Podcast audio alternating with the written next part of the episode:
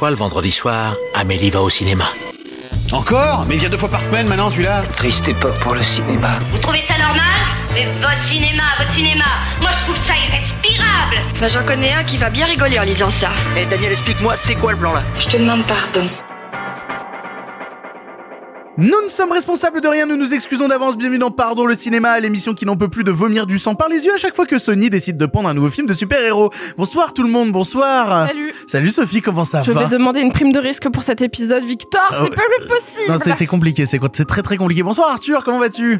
Oh, il y a eu des meilleures semaines, hein Oh, il y a eu des, très- vraiment des meilleures semaines, plus Ah ouais. agréables, plus douces, plus tendres. Euh, Là, la tendresse, c'était pas de mise. Bonjour Simon Rio, comment va-t-on? Oh là là, je me sens comme si c'était Bruce Willis qui avait reçu une gifle de Will Smith. Oh, Très bien, il nous a spoilé le futur de l'actu. Dans cette émission, on vous parle donc de Morbus, le nouveau Sony Marvel, de Sonic 2, d'encore le nouveau Clapiche, de Freaks Out, blockbuster super-héroïque italien, et du monde d'hier de Diastème. En bref, ce sera le documentaire Retour à Reims, Cyrano et Jackass Forever, avant de nous envoler vers le passé afin d'aborder le grand silence de Corbucci. Mais d'abord, il est l'heure des actus. La vache, encore ces stupides actualités. Je déteste les actualités. Au cinéma, c'est comme ça et pas autrement. Ha ha Qu'est-ce qu'on passe au cinéma? Je suis pas. Je demandais à la patronne. D'habitude, nous démarrons ces actions en vous remerciant de nous suivre, quelle que soit votre plateforme de podcast, plateforme où vous pouvez nous noter 5 étoiles si vous aimez notre travail. Il y a aussi les réseaux sociaux, vous suivez Pardon le cinéma sur Twitter et sur Instagram, et ça, c'est super sympa. On rappelle que si vous voulez d'autant plus soutenir l'émission, vous pouvez le faire financièrement via un abonnement tous les mois. Cela vous permet de faire sauter les pubs, mais surtout d'avoir un épisode exclusif tous les mois avec un invité. Le dernier, c'était plus de deux heures avec Virginie Fira, avant on avait fait le Palma Show. Pour écouter ces épisodes, eh bien, rendez-vous en lien en description. Le seul moyen de les écouter, c'est de soutenir Pardon. Pour l'actualité, laissons place au courrier des lecteurs. Chaque semaine, on vous demande sur notre compte Twitter, arrobas pardon le cinéma, de nous poser vos questions, vos interrogations sur l'actu. Alors, il y a beaucoup de films cette semaine, on a retenu deux questions, mais putain, déjà, elles sont larges. Voilà donc les deux questions du public que j'ai retenues aujourd'hui. On n'ira pas au salon du barbecue. Hein. Ah, je suis tellement deg. On peut le faire ici La première question, enfin, la première question posée 50 fois, donc je vais pas vraiment citer de nom, c'est des gens qui nous demandent de commenter ce qui s'est passé aux Oscars avec Will Smith et Chris Rock. Alors je vais remettre un peu de contexte pour les trois personnes qui vivent dans une grotte et qui n'ont pas euh, entendu parler de cette histoire-là. Chris Rock était sur scène pour présenter le prix du meilleur documentaire. Il a fait une vanne sur Jada Pinkett, enfin il a fait des vannes sur tout le monde et la dernière vanne était une vanne sur Jada Pinkett Smith qui a le crâne rasé parce qu'elle elle, elle a de l'alopécie depuis euh, 2018 et il lui a fait une vanne en lui disant j'ai trop hâte de voir G.I. Jane 2, G.I. Jane donc qui est un film à la base de Ridley Scott où on a Tommy, euh, Tommy Moore, Tommy Moore exactement, euh, c'est son frère jumeau, Demi Moore qui a le crâne rasé parce qu'elle a rejoint l'armée. Et quand on voit la scène, euh, Will Smith rigole, Jada Pinkett rigole pas beaucoup, on retourne sur Chris Rock qui commence à parler, puis Will Smith monte sur scène, met un grand coup dans la gueule à Chris Rock, et puis il s'ensuit une scène d'un malaise profond. C'est la première fois où on a entendu la salle des Oscars, même pendant les In Memoriam, ils ferment pas autant leur gueule, où on a vraiment entendu un silence pendant que Will Smith hurlait à Chris Rock, euh, Keep my wife's name out your fucking mouth. Alors les gens se sont demandé est-ce que ce qui s'est passé est vrai, est-ce que ce qui s'est passé n'est pas vrai? Bah il s'est avéré que c'était vrai puisque Will Smith est monté sur scène ensuite à pleurer en faisant tout un discours que je traiterai de manière assez euh, abjecte derrière parce que euh, dire oui Richard Williams était un mec qui défendait sa famille. Moi aussi ce soir j'ai voulu défendre ma famille. Ce qu'il faut savoir c'est que Richard Williams s'est exprimé depuis. Il a dit bah moi je cautionne pas du tout la claque de Will Smith hein. donc voilà c'est très drôle. Euh, ne citez pas des gens qui peuvent ensuite se retourner contre vous. Et depuis Will Smith a fait tout un communiqué de presse pour expliquer. Putain c'est long cette remise en contexte de sa race. Euh, excusez-moi hein, vraiment parce que j'en peux plus d'en parler. Je vois des mèmes sur ça depuis des semaines j'en peux plus. Euh, j'ai l'impression que ça fait des semaines alors que ça fait trois jours. des semaines, c'était il y a 5 jours. oui, oui, c'est déjà trop en fait. C'est Ah déjà ça beaucoup oui. trop. Bref, Will Smith a fait tout un communiqué de presse, euh, sûrement supervisé par euh, six communicants différents pour dire attention, je suis désolé, vraiment, blablabla. Euh, L'Académie des Oscars fait une enquête sur lui parce qu'il y a un règlement à l'Académie des Oscars euh, qui interdit ce genre de choses-là. Et donc, au milieu de tout ça, bah, on parle quand même pas beaucoup de cinéma. Qu'est-ce qu'on en pense, quoi, de, de ce truc-là? Moi, la première chose que j'en pense, c'est que vraiment, mais vraiment, je m'en bats les steaks. Mais totalement, radicalement. Les petits gestes colériques et gothiques, enfin les, les petits happenings sur scène, aux Oscars, comme au César, comme dans n'importe quelle cérémonie de ce type, des Happy Few, ça ne m'intéresse pas. Je pense qu'on perd du temps de cerveau disponible et qu'on brûle des neurones en y consacrant de l'énergie. Donc voilà, préalable, rien à branler. Je suis assez frappé de voir le nombre de gens euh, qui sont intimement convaincus que tout ça est faux, euh, sachant que, on va dire, de par les, les réactions déclenchées, de par euh, lire de, de l'Académie des Oscars, et puis de par littéralement les images qu'on a, il n'y a pas de doute sur le fait que ce soit véritable. Mais donc moi ça me fera passer de voir combien des gens sont convaincus d'avoir affaire à une grande mise en scène. Ça, ça, m'interpelle. Il y a toujours des théories du complot, ça, on s'en doute, hein, c'est logique. hein. Oui, mais, mais c'est marrant, tu vois, de voir que sur un truc aussi anodin, euh, léger, euh, inexistant que ça, c'est ça se développe aussi. Ça me frappe, je le remarque. Euh, et enfin, enfin, peut-être tout simplement, euh, arrêtons un peu de parler de ça et de parler de l'ego mal placé euh, de deux types qui, euh, pour l'un, ont l'impression d'être drôles et pour l'autre, euh, sont persuadés de défendre quoi que ce soit d'autre que leur ego mal placé. Ah, je, suis, je, suis- pas d'accord avec ce que tu es en train de dire. Alors, le fait qu'il faut arrêter d'en parler sera sûrement la dernière fois qu'on en parlera parce qu'il va sûrement y avoir encore des démêlés qui vont suivre dans les semaines à venir et vraiment plein le cul. Euh, en fait, j'en avais marre des mêmes au bout de deux heures sur la question. Euh, par contre, moi j'aime bien Chris Rock. Je, je suis très honnête avec vous. Euh, bon, il joue dans des très mauvais films, c'est un autre débat. Mais ce qu'il fait sur scène et notamment sur dernier spectacle Tambourine, qui est notamment un spectacle qui est réalisé par Bob Burnham, le film, enfin le, film, pardon, le spectacle est disponible sur Netflix. Je vous encourage à le découvrir. Moi, je trouve qu'en termes de rythme comique, Chris Rock, il a toujours eu un truc que je trouvais assez drôle, assez fun, assez frais, et notamment supervisé par Bob Burnham. Il y a des choses très intéressantes qui se passaient. Moi, j'ai toujours du mal avec le fait qu'on qu'on vienne frapper le clown, en fait. Moi, c'est euh, c'est ce truc-là, c'est-à-dire que qu'on réponde avec des mots, qu'on réponde avec tout ce genre de trucs-là. Pourquoi pas? J'ai juste l'impression que euh, le clown, c'est euh, c'est c'est euh, je trouve ça assez honteux. Il y a Jim Carrey qui s'est exprimé sur le sujet. Il y a eu plein de trucs. Alors c'est très marrant parce que du coup, ça part en cabale sur les réseaux sociaux dès que quelqu'un essaye de défendre l'un côté ou l'autre. Il y a eu euh, Jim Carrey qui s'est exprimé. Il y a eu Zoé Kravitz aussi qui s'est exprimé sur la question. Et tous se sont pris des campagnes de harcèlement massives sur les réseaux sociaux à base de tu défends ça, mais toi, est-ce que blablabla? Et pareil pour Pierre Ninet hier qui a fait un tweet aussi sur le sujet et qui s'est pris une vague de harcèlement horrible sur la tête à base de oui, là tu fais la gueule sur ce sujet, mais quand c'était Polanski qui était nommé au César, on t'entendait moins parler.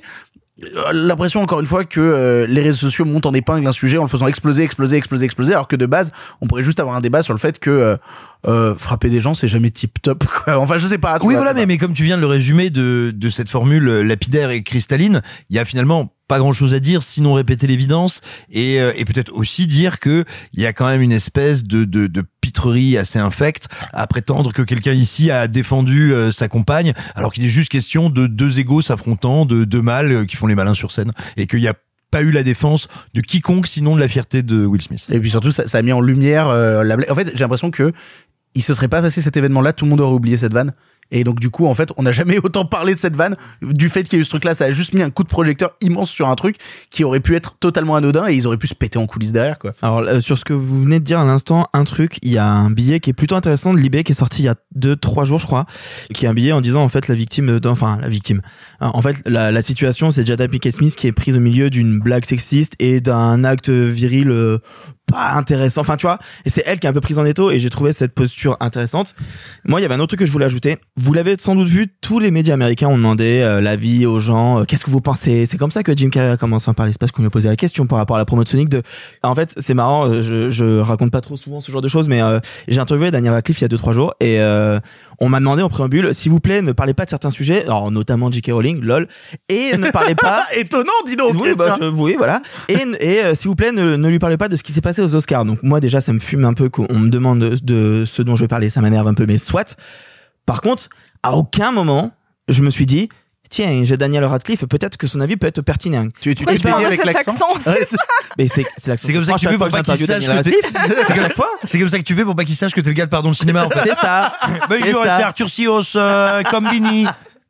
Et, euh, donc, moi, évidemment, non seulement je ne l'ai pas fait parce que je n'avais pas envie de le faire, mais en plus on m'a demandé de pas le faire et à la limite je comprends. Mais figurez-vous que quelqu'un l'a fait à quelqu'un le monsieur a répondu euh, bah qu'il en a un peu marre euh, d'entendre les avis des autres et qu'il s'en fout un peu. Et je trouve qu'on devrait écouter Daniel Radcliffe plus souvent. C'est marrant que tu cites ce truc de on t'interdit de parler d'un sujet ou quoi, mais même pour les artistes, même pour les comiques, ça me rappelle un truc à une époque.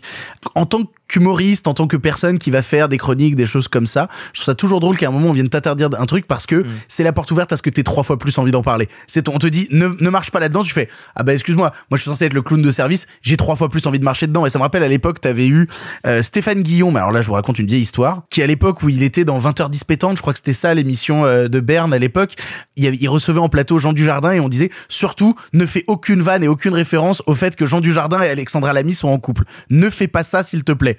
Il l'a fait pendant 10 minutes. C'est-à-dire qu'on lui a dit, oh, il a dit, bah moi de base je l'aurais pas fait, mais on m'a dit ne fais pas ça. Du coup, j'ai trois fois plus envie de le faire et d'être ultra violent à ce sujet. Moi, ce qui m'embête plus au milieu de tout ça, c'est le fait que ça a éclipsé plein de trucs où on aurait pu parler de cinéma euh, pendant la cérémonie, notamment le fait qu'il y a le premier acteur sourd à avoir reçu un Oscar, Troy Custer, pour le film Coda, qui a été récompensé. On a la première femme noire ouvertement LGBT qui a reçu un Oscar, qui est Ariana DeBose pour West Side Story, et ça fait quand même vachement plaisir. On a la troisième femme réalisatrice qui a reçu un Oscar, à savoir Jane Campion. Et j'ai un peu le sentiment, en fait, que cet événement-là occulte, en fait, toute la partie cinéma. Alors, il y a des gens qui nous posaient aussi des questions sur Coda, qui a reçu l'Oscar du meilleur film. J'ai un peu l'impression que ça, c'est comme chaque année, l'Oscar du meilleur film. euh, c'est toujours un truc un peu à côté. Remember Spotlight, hein. euh. Euh, moi, je vais vous laisser parler de Coda parce que j'ai un avis qui est juste. Je trouve que c'est un film sympatoche sans Ah, mais plus. moi, je l'ai même pas vu. Non, moi c'était juste pour revenir à ce que t'as dit. juste une question de, de, de mots. Faire attention. C'est le premier acteur homme à avoir eu un Oscar. Ah. Mais l'actrice qui joue du coup sa femme dans la famille, enfin dans Coda, la famille Oui, Coda. elle l'avait déjà eu, qui s'appelle Marley Mar-. McLean, l'avait eu en 87 pour un film qui s'appelle Les Enfants du Silence. Donc voilà, c'est juste, c'est juste pour euh, jouer euh, sur les mots. Après, Coda est un film euh, sympatoche en plus. C'est juste dommage que personne n'ait soulevé le fait que c'est non, un remake de la famille Bélier, mais surtout une production française en fait. Oui, C'est totalement. produit par euh, par deux boîtes de, de françaises et c'est donc techniquement un Oscar français. Et ça, j'avoue, personne, personne n'en a parlé. Non, et personne n'a parlé. Comme personne a mis vraiment l'accent. En plus, c'était dix minutes après la claque. Mais euh, moi, j'ai trouvé ça joli de voir euh, Coppola, De Niro et Pacino réunis sur scène pour l'anniversaire du parrain. Je trouvais ça beau. Je trouvais ça aussi joli ce qui s'est passé entre Lady Gaga et Liza Minnelli. Je trouvais qu'il y avait un vrai joli moment à ce moment-là. Et en fait, je trouve que tous ces jolis moments, qui sont des vrais moments de où on parle de cinéma en fait et où on rend hommage au cinéma, euh, que tous ces moments-là soient un peu passés à la trappe, quoi. Alors après, euh, il y a aussi plein de moments gênants. hein. Ah bah ça, mais comme toujours. Hein. Parce que euh, déjà, donc les huit prix qui ont été remis euh, cut euh, ultra rapidement en plein milieu de la cérémonie, trop bizarre. Ça, c'était horrible. Euh, les cinq, euh, les deux trucs euh, des fans sur Twitter où on a eu un clip ultra trop long drôle. de Zack Snyder x 2 Enfin, c'était Euh, terrible. Mais, mais on- ça, on en avait parlé dans l'émission du fait qu'ils avaient demandé aux gens de voter sur Twitter quel était pour vous le meilleur moment exaltant pour les fans, la meilleure scène exaltante pour les fans de l'année et euh, le meilleur film de l'année. Et en fait, ça a été juste du lobbyisme Twitter euh, où ils ont fait monter des communautés, ce qui a permis du coup, bah, dans le top 5 des films les, les plus aimés par la communauté Twitter. Donc il y a eu ce montage-là qui a été diffusé. On a eu notamment euh, Minamata, qui est le seul film avec Johnny Depp sorti cette année, mais c'est juste que les fans de Johnny Depp voulaient qu'il y ait la gueule de Johnny Depp qui s'affiche sur le grand écran aux Oscars. Je trouve ça à crever de rire. Et surtout, le plus beau, c'est les Snyder Zoos, qui sont toujours les plus gros forceurs de l'univers et qui ont mis que la meilleure scène de l'année, c'était le moment avec Flash dans Justice League. Moi, j'aime bien Justice League, mais surtout que le meilleur Mais film de l'année. cette scène, moi. Mais oui, mais surtout que le, me- le meilleur film de l'année, c'était Army of the Dead de Zack Snyder. c'est à crever. C'est les plus gros forceurs de l'univers. Il y, a- il y a une leçon, il y a une leçon à tirer de ça. Deux, plus précisément. La première, c'est que le glaucome, c'est bien plus répandu qu'on ne croit. La prévention est importante. Vous avez l'impression de vivre dans le smog londonien? Vous voyez flou malgré vos lunettes? N'attendez pas. Consultez. Alors, C'est la première chose. Moi, moi, j'aimerais dire que j'aime- bien le travail de Zack Snyder sur plein de films. Je trouve juste que c'est vraiment. Army of the Dead. Non, Army of the Dead, c'est horrible. Non. Mais, mais par contre, je trouve vraiment que c'est les plus gros forceurs de l'univers, Et, les non, fans de Snyder. et la deuxième chose, c'est que quand tu mènes un combat noble et légitime via cette caisse d'écho citoyenne qu'est le réseau social pour t'exprimer et amener aux yeux de tes semblables, de tes pères, de tes frères et sœurs humains, un film, c'est beau. Mais quand ce film est éclipsé par deux teubés qui se foutent des tartes sur scène, c'est dire comme tu avais choisi une œuvre puissante. Deuxième question et dernière question d'actualité qui nous est beaucoup revenue et notamment euh, nous a demandé est-ce que vous pourriez faire une petite rétrospective de la carrière de Bruce Willis? Parce que l'annonce de sa maladie et sa retraite forcée me rend triste. Alors oui, c'est sorti sur les réseaux sociaux euh, hier au moment où on enregistre le fait que euh, Bruce Willis a annoncé être atteint euh, d'aphasie et que donc il mettait fin à sa carrière. Cela fait suite à quand même trois années où en trois ans il a participé à 27 films. Euh, enfin c'est oui, alors ça, fait un moment que c'est comme ça, Simon. Je te vois euh, rouler des yeux, mais euh, ça, au cours des trois dernières années, il y avait eu des articles déjà qui étaient sortis sur le fait qu'il avait enchaîné les films en VOD, des films où il avait parfois que deux jours de tournage parce qu'il n'était pas capable de faire plus pour engranger du pognon parce qu'il savait que après sa carrière serait terminée, que ce serait euh, fini et que bah là du coup avec sa famille, bah ils ont dit bah voilà il a atteint d'aphasie, il faut qu'il arrête, sachant qu'il y a aussi d'autres articles qui sont sortis sur le fait que agents et producteurs ont quand même bien abusé de Bruce Willis euh, comme machine à cash au cours de ces trois dernières années en mode nous aussi il faut qu'on tire un maximum de pognon d'un type qui n'est plus capable de jouer, qui arrive sur un plateau sans savoir ce qui se passe, euh, qui euh, a une oreillette et même avec une oreillette et n'arrive pas à jouer ses lignes. Euh, moi je trouve ça très triste et j'ai vu plein de gens dire oui bah enfin euh, Bruce Willis c'est pas comme s'il avait une carrière. Euh, j'ai l'impression qu'on oublie quand même. Ouais, non il y a des gens qui ont été très violents sur euh, Bruce Willis. Mais attendez, parce que ça fait depuis 2014 qu'il enchaîne ce type de production, et je pense qu'il y a de jeunes spectateurs qui n'ont pas connu la précédente carrière de Bruce Willis. C'est pour ça, pour beaucoup de gens, bah non mais pour de jeunes spectateurs, Bruce Die Willis, bah, t'as 15 ans, T'as 15 ans, tu n'as jamais connu Bruce Willis que faisant de la daube. Mais comme t'as plein de gens qui sont persuadés que Nicolas Cage, c'est un acteur de série Z.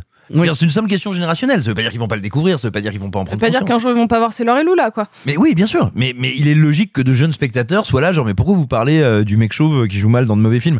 C'est une simple question de temporalité de génération, c'est pas très étonnant. Non, mais peut-être on peut revenir aussi sur la manière dont tout ça s'est passé, parce que tu parlais effectivement de la manière dont il a été assez probablement exploité. Quand même on peut imaginer qu'effectivement il a voulu beaucoup tourner dérouler du câble bah pour pouvoir euh, générer un peu de cash avant que sa carrière ne s'arrête ou peut-être aussi tout simplement par plaisir de jouer quoi. T'as pas forcément envie de t'arrêter quand t'es comédien que t'es contraint et forcé. Euh, quand bien même t'es une star hollywoodienne et t'as on peut l'imaginer pas mal de, de ressources financières.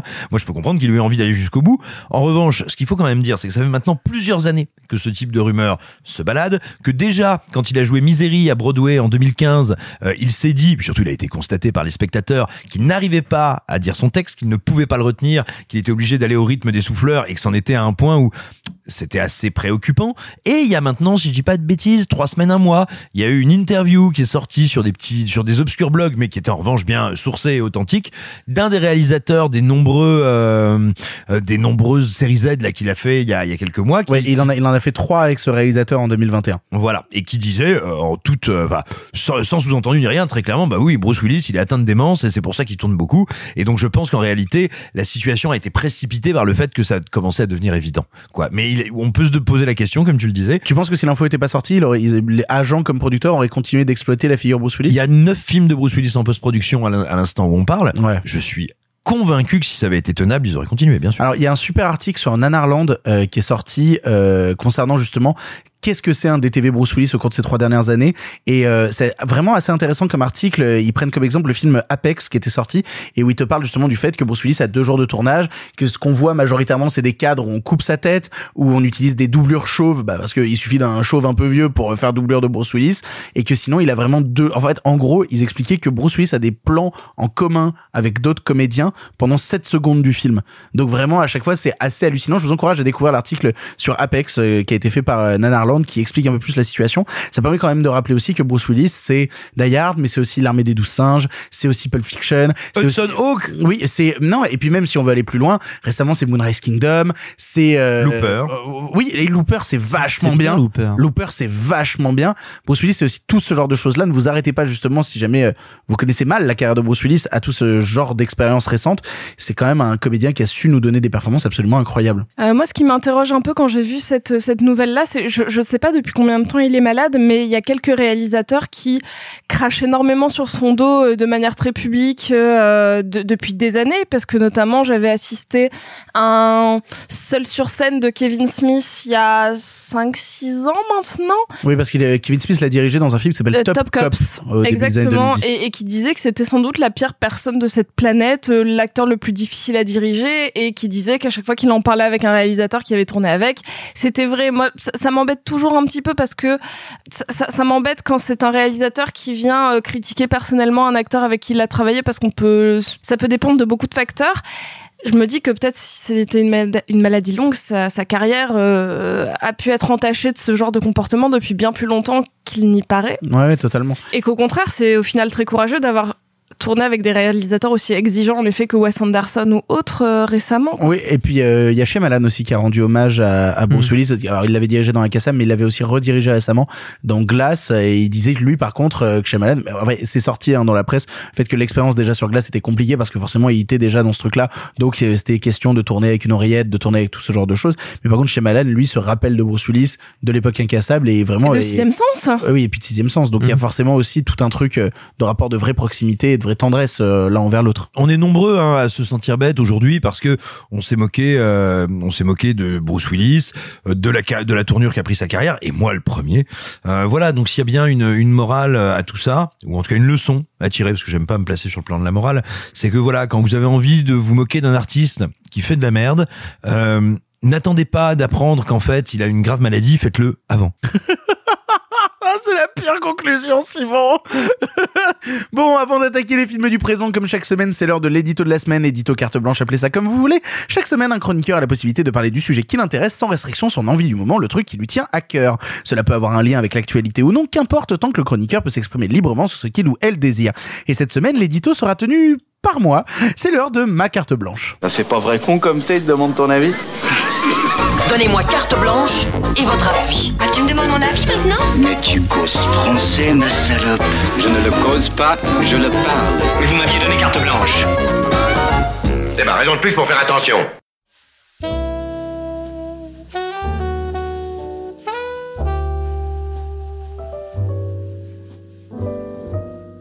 Il y a quelques jours, un auditeur croisé à la sortie d'un cinéma me dit ces mots que je vais tenter de vous retranscrire avec une certaine maladresse. Voilà, j'adore le cinéma, mais je me trouve un peu seul. Autour de moi, ça parle rarement ciné. J'ai l'impression d'être un extraterrestre au milieu de mon groupe de potes. Est-ce que tu sais comment en trouver d'autres? Malgré la question qui me fait d'abord sourire à l'idée de débusquer du cinéphile comme on débusque la buse à coups de chevrotine quand l'été vient, je me mets à repenser à mes années adolescentes, et notamment à ma période au lycée.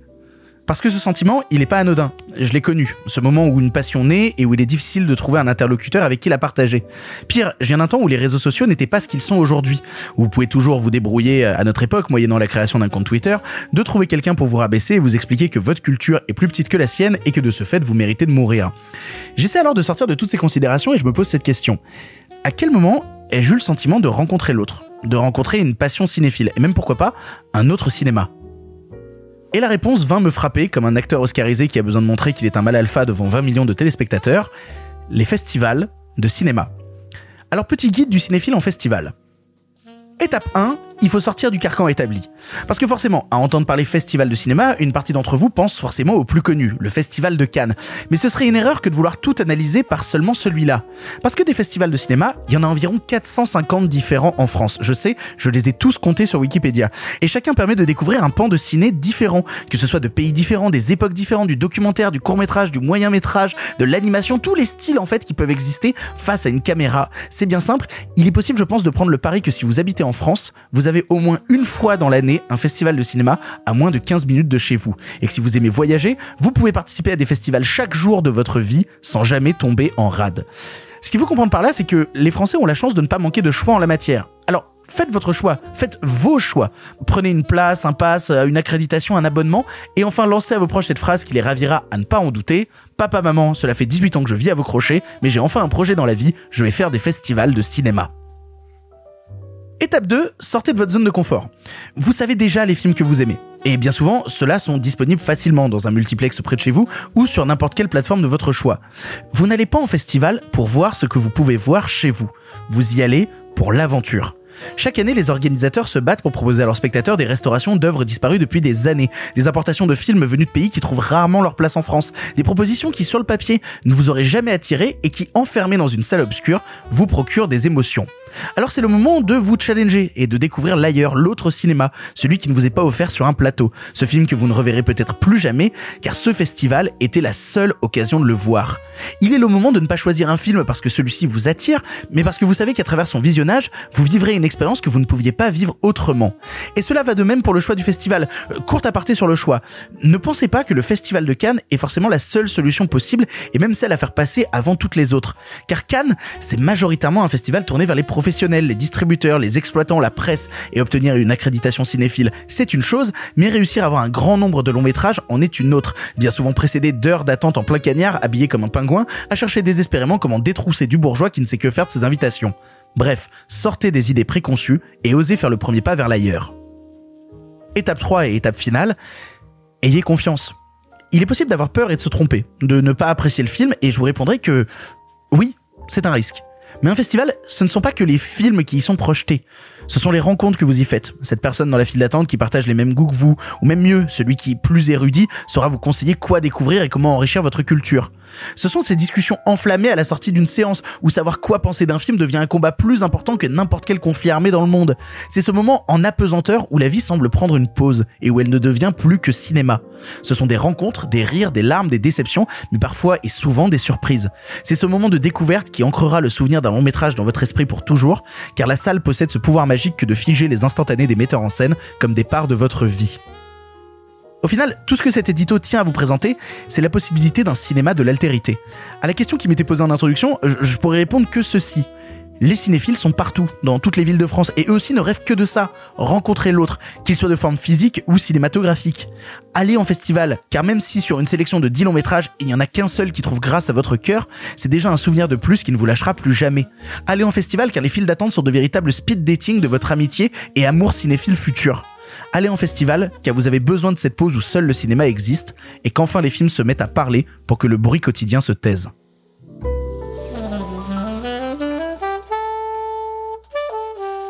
Fin d'édito, merci beaucoup à moi-même, non, pas du tout. Je pensais que tu allais parler de toi. Tu sais, Merci, genre, merci Victor. beaucoup, Victor. Ouais, est-ce que, quelqu'un peut me remercier pour cet édito, s'il vous plaît? De cet édito, merci beaucoup, Victor. Ah, c'est gentil, merci beaucoup Arthur. Allez, attaquons les films du présent et je peux vous dire qu'on va se marrer puisqu'on attaque tout de suite par Morbus. What if I can't? Michael Morbius. You've been given a gift. Not exactly. Time to let go of what you used to be. Discover who you're meant to be. All our lives we've lived with death. Why shouldn't they know what it feels like for a change? Just accept who you are. The bad guy. Morbius. Morbus, avec Jared Leto et Matt Smith, nous introduit à un nouveau super-héros super vilain, on sait pas trop, du MCU Spider-Manesque, le vampire Morbus. En gros résumé, un scientifique créateur de faux sang et atteint d'une maladie sanguine comme ses cocasses tente une expérience qui lui redonne la santé, mais aussi des canines surdéveloppées et des super-pouvoirs. Réussira-t-il à utiliser tout ça pour faire le bien et ne pas manger son prochain? C'est la réponse à laquelle répondra peut-être le film. On l'a tous vu ici et c'est Arthur, Arthur notre spécialiste du, du, du cinéma super-héroïque, Arthur notre Ah, tu fan. regrettes, hein Tu regrettes que ce soit ta spécialité. Notre hein. fan du MCU, Arthur, qu'as-tu pensé de Morbus Je suis allé voir le film un peu à reculons en me souvenant euh, précisément des sensations que j'ai eues en voyant Venom 1 et 2, qui n'étaient pas des bonnes sensations, faut être honnête.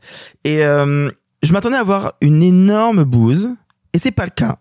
J'ai juste vu un film très très mal écrit, très très mal monté, très très mal construit, très très mal joué, pas très intelligent, Oui, donc c'est une bouse en fait. pas très pertinent, et pas très beau. Oui, donc c'est une bouse. un peu, un peu. Non, c'est compliqué. En fait, ce qui m'agace le plus, je pense, c'est qu'encore une fois, comme c'était le cas pour Venom 1 et 2, on a cette impression que Sony reçoit un scénario et ne le lit pas avant de le lancer en production. Et du coup, reçoit des rushs en disant ah mais ça, ça ça va pas là, ça va pas du tout. Bon bah on va tout couper à la truelle et et du coup ça donne un truc qui n'a pas de forme, qui ne tient pas, où tout va trop vite. Si j'avais voulu que le film soit un peu cohérent, j'aurais aimé qu'il dure deux heures. Tellement il y a une ambition de nombre d'arcs à exploiter, de choses à raconter. Sauf que du coup, bah on n'a rien, donc on coupe tout, donc on ne comprend rien, on ne comprend aucune motivation, on ne comprend pas pourquoi ces deux personnes sont amies alors qu'ils se sont croisés pour la première fois il y a deux secondes. On ne comprend pas pourquoi il a des pouvoirs. Ah tiens, on te les monte, hop, t'as vu, hein, une, scène- de 30 secondes, il monte au mur, t'as vu, hop là, c'est bon, c'est expliqué, t'as plus besoin. On comprend rien en fait. Du coup, tu n'as aucun enjeu, enjeu émotionnel, tu n'as aucune attache à qui que ce soit, t'as une espèce de love story entre deux personnages qui n'a aucun intérêt With Martin. aucun. En fait, voilà. Pour moi, c'est le syndrome de. On a fait un film, mais c'est un peu casse-gueule, donc on va tout refaire. Et, et pour moi, le, le syndrome de tout ça, et je suis désolé, je vais un peu spoiler, même un peu beaucoup, mais en même temps, franchement, c'est vous faire gagner du temps que de vous le dire. Euh, Même même le réalisateur a spoilé les scènes post-génériques sur Twitter. hein, La donc, euh, scène post-générique, les deux scènes post-génériques, on en parle, ouais. est un aveu d'échec de Sony, mais cuisant. C'est-à-dire que on a eu toute une stratégie marketing autour d'un personnage. On a eu toute une stratégie marketing autour de ouais, ça va être dans l'univers. Vous avez vu le graffiti avec Spider-Man. Ouais, vous avez vu la tour Oscorp. Ouais, vous avez vu Michael Keaton. Il est grave présent. On avait l'impression que si on regardait les trailers, Matt Smith était là euh, vite fait quoi. Et en fait, euh, bah il est où Michael Keaton? Bah il est nulle part. Il est nulle part parce qu'en fait ça rentrait pas dans l'histoire. Donc ils l'ont massacré au montage. Il n'y a pas Michael Keaton une seule fois dans le film.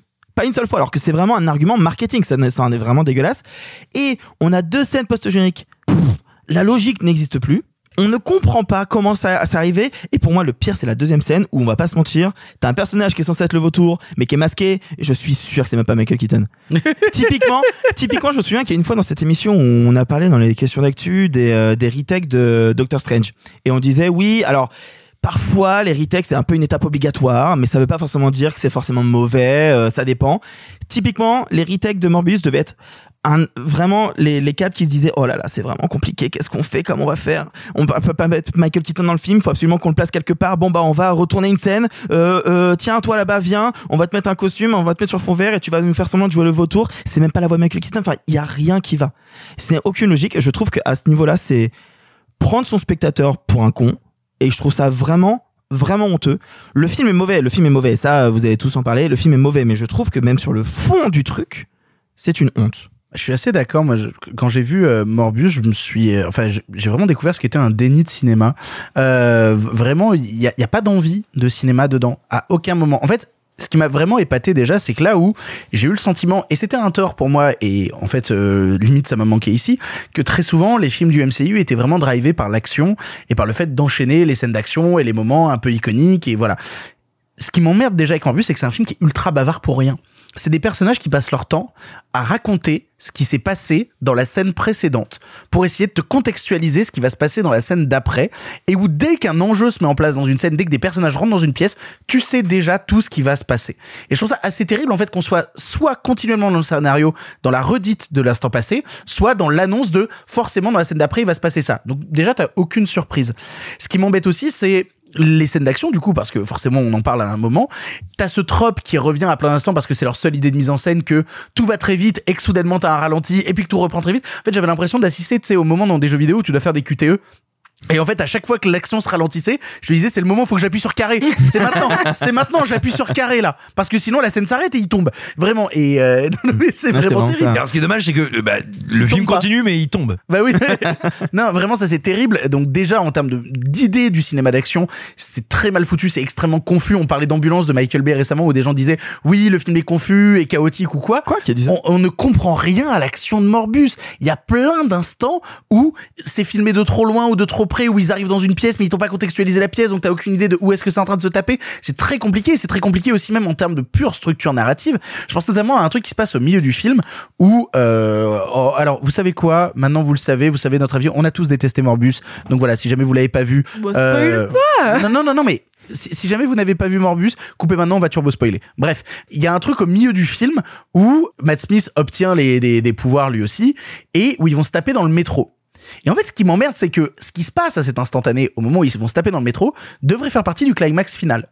Parce que littéralement, leur discussion juste avant, c'est Jared Leto qui croise Matt Smith et Matt Smith lui dit "Oui, bah voilà, j'ai bouffé une infirmière, je suis désolé, tu sais comment c'est au début, on est dans une vraie galère et tout." Jared Leto lui répond "Euh non, quand même pas, frère, t'as buté huit personnes sur un bateau le moment où t'as découvert tes pouvoirs, donc ferme ta gueule." Et puis Juste parce qu'il lui dit non, c'est pas possible, ils commencent à se taper tous les deux et en un plan, ils sont soudainement des frères ennemis. Et le problème, c'est que c'est ça, c'est que tu as l'impression que les scènes ont été mélangées dans l'ordre et qu'il y a un vrai souci de pure cohésion narrative et de cohésion d'évolution de personnages. Si t'ajoutes à tout ça le fait que Jared Leto est en sous-jeu permanent, que euh, non non vraiment Jared Leto il est au milieu genre yeah.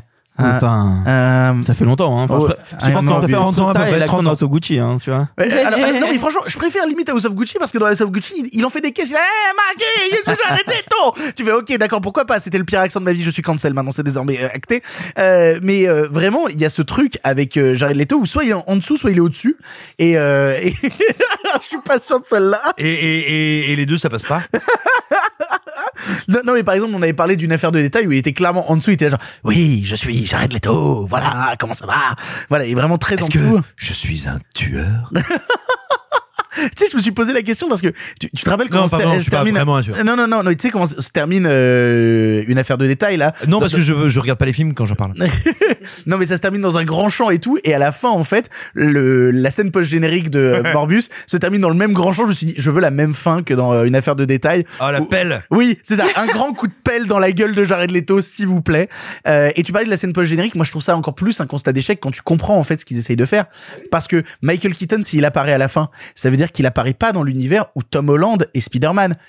Parce que on voit le Daily Bugle, on voit qu'il y a marqué photo par Peter Parker en dessous des photos de Morbius. Donc ça veut dire qu'il y a un Peter Parker qui existe dans l'univers de Morbius et qui prend des photos au Daily Bugle. Ça veut dire que le Peter Parker de l'univers de Morbius, c'est Andrew Garfield. Et donc en fait, ce qu'on nous annonce à la fin avec euh, le Faucon qui, enfin, qui se mettrait en duo avec Morbius, etc. On nous annoncerait en fait une forme de Sinister Six et un Amazing Spider-Man 3 qui n'existera jamais vu comment le film est en train de se planter. Mais je trouve ça hallucinant en fait à quel point c'est encore plus un constat d'échec de en fait on essaye de, ressusciter un truc qui n'avait pas marché à Alors, l'époque. très, rapi- très rapidement parce que c'est encore plus compliqué que ça. Si tu regardes les trailers, il me semble que le il y a un moment où Jared Leto marche en tenue de prisonnier devant un, un poster et c'est le premier Spider-Man, c'est Spider-Man de Tobey Maguire. C'est ce design-là. C'est vrai. Donc c'est encore plus compliqué que ça. Oh putain, mais c'est vraiment des débiles. Non, non, voilà. Morbus, c'est horrible en termes de mise en scène, c'est catastrophique. En termes de construction scénaristique, c'est horrible. Il y a des effets spéciaux qui sont d'une laideur folle. Je suis ultra triste euh, de ce qui est en train euh, d'advenir de Matt Smith, qui alterne les bons plans et les très mauvais plans par instant. J'étais très heureux de le voir dans Last Night in Soho et euh, je serais très heureux de le voir dans le spin-off de la série euh, Game of Thrones en espérant que ce soit bien.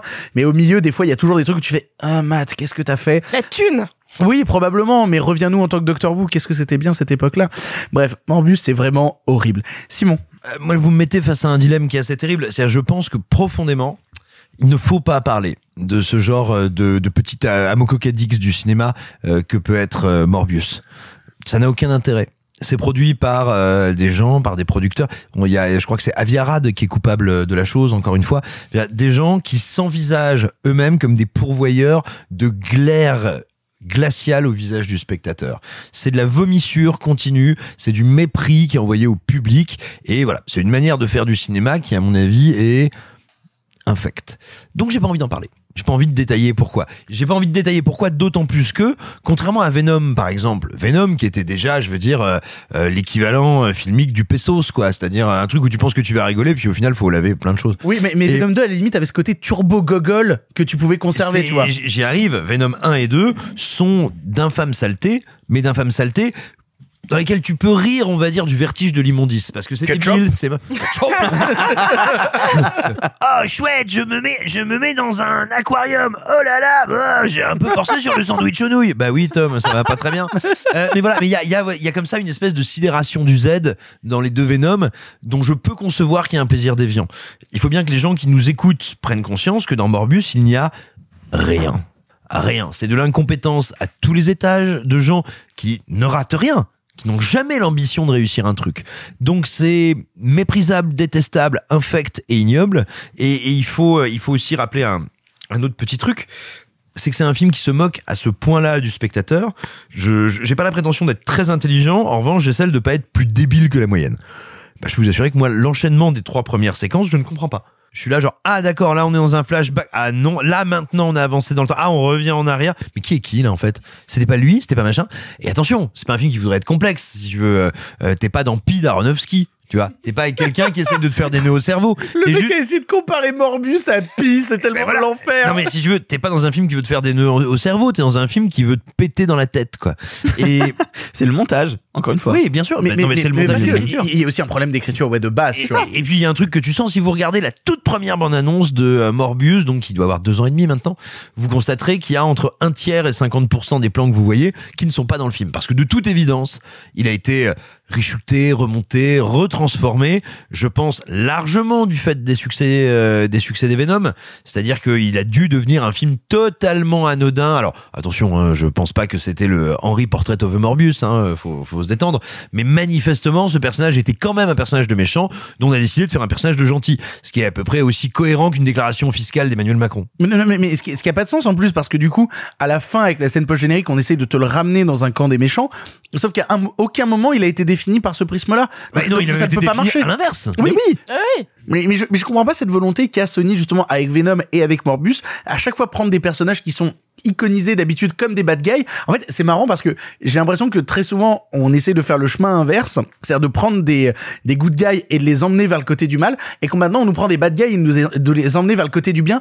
Mais mais ça ne marche pas ici, ça ne comme, mais, fonctionne comme, pas. mais comme ce que fait Disney en fait. Ben oui, effectivement, comme avec Maléfique à l'époque. Cruella. Cruella. Cruella. Quelle horreur, Cruella. Mais Cruella a un Oscar. Mais Ouais. oui, non, non, mais il est mérité. Ouais, il est, dire, il est mérité, mérité. hein. Oui, mérité. je, ouais, je veux juste rappeler que Cruella a un Oscar et pas Licorice Pizza. Mais c'est tout, c'est tout. Voilà. Oui, Mais pour les costumes, c'est mérité. Je suis désolée. Mais, mais non mais attends mais il y a, il y a un truc qu'il faut dire. Tu disais euh, euh, Sony n'arrive pas, ne parvient pas. Mais je pense que c'est pas ça. Il faut voir. À mon avis, le but de Sony, c'est de manière absolument calculée. Je veux pas dire cynique parce que c'est c'est mais de manière commercialement calculée, c'est de produire, mais vraiment à la, à la limite du cheap. C'est-à-dire de produire au moins 10 ans économique au minimum possible des films qui, de par la mode actuelle du super-héros, vont en prendre ce qu'on appelle l'accélération. Euh, quand prendre l'accélération, euh, quand vous parlez de bagnole, de voiture de course, c'est quand vous vous mettez juste derrière un véhicule plus rapide que vous et que d'un point de vue physique, en gros, le véhicule devant vous permet vous de gagner en, en accélération. Bah concrètement, ce sont des films qui sont produits avec de l'urée, qui sont mis en scène par des aveugles en toute conscience, parce que ça coûte moins cher. Faut voir que Morbius, si ma mémoire est bonne, alors attention, je parle de mémoire, je veux pas dire de conneries, euh, hors budget promo, c'est 77 millions de dollars. Pour un film de major euh, de super-héros, c'est ridicule comme budget. Mais ils, en sont parfaitement conscients. Le but, c'est, comme les gens actuellement, bah, comme les gens, comme une grande partie du grand public, quand il va voir un film de super-héros, sa logique, ça n'est pas est-ce que je vais voir un bon film, mais je suis content d'aller avec mes potes voir un film de super-héros. Le simple fait de m'asseoir dans la salle est un c'est synonyme de bon moment que je vais passer.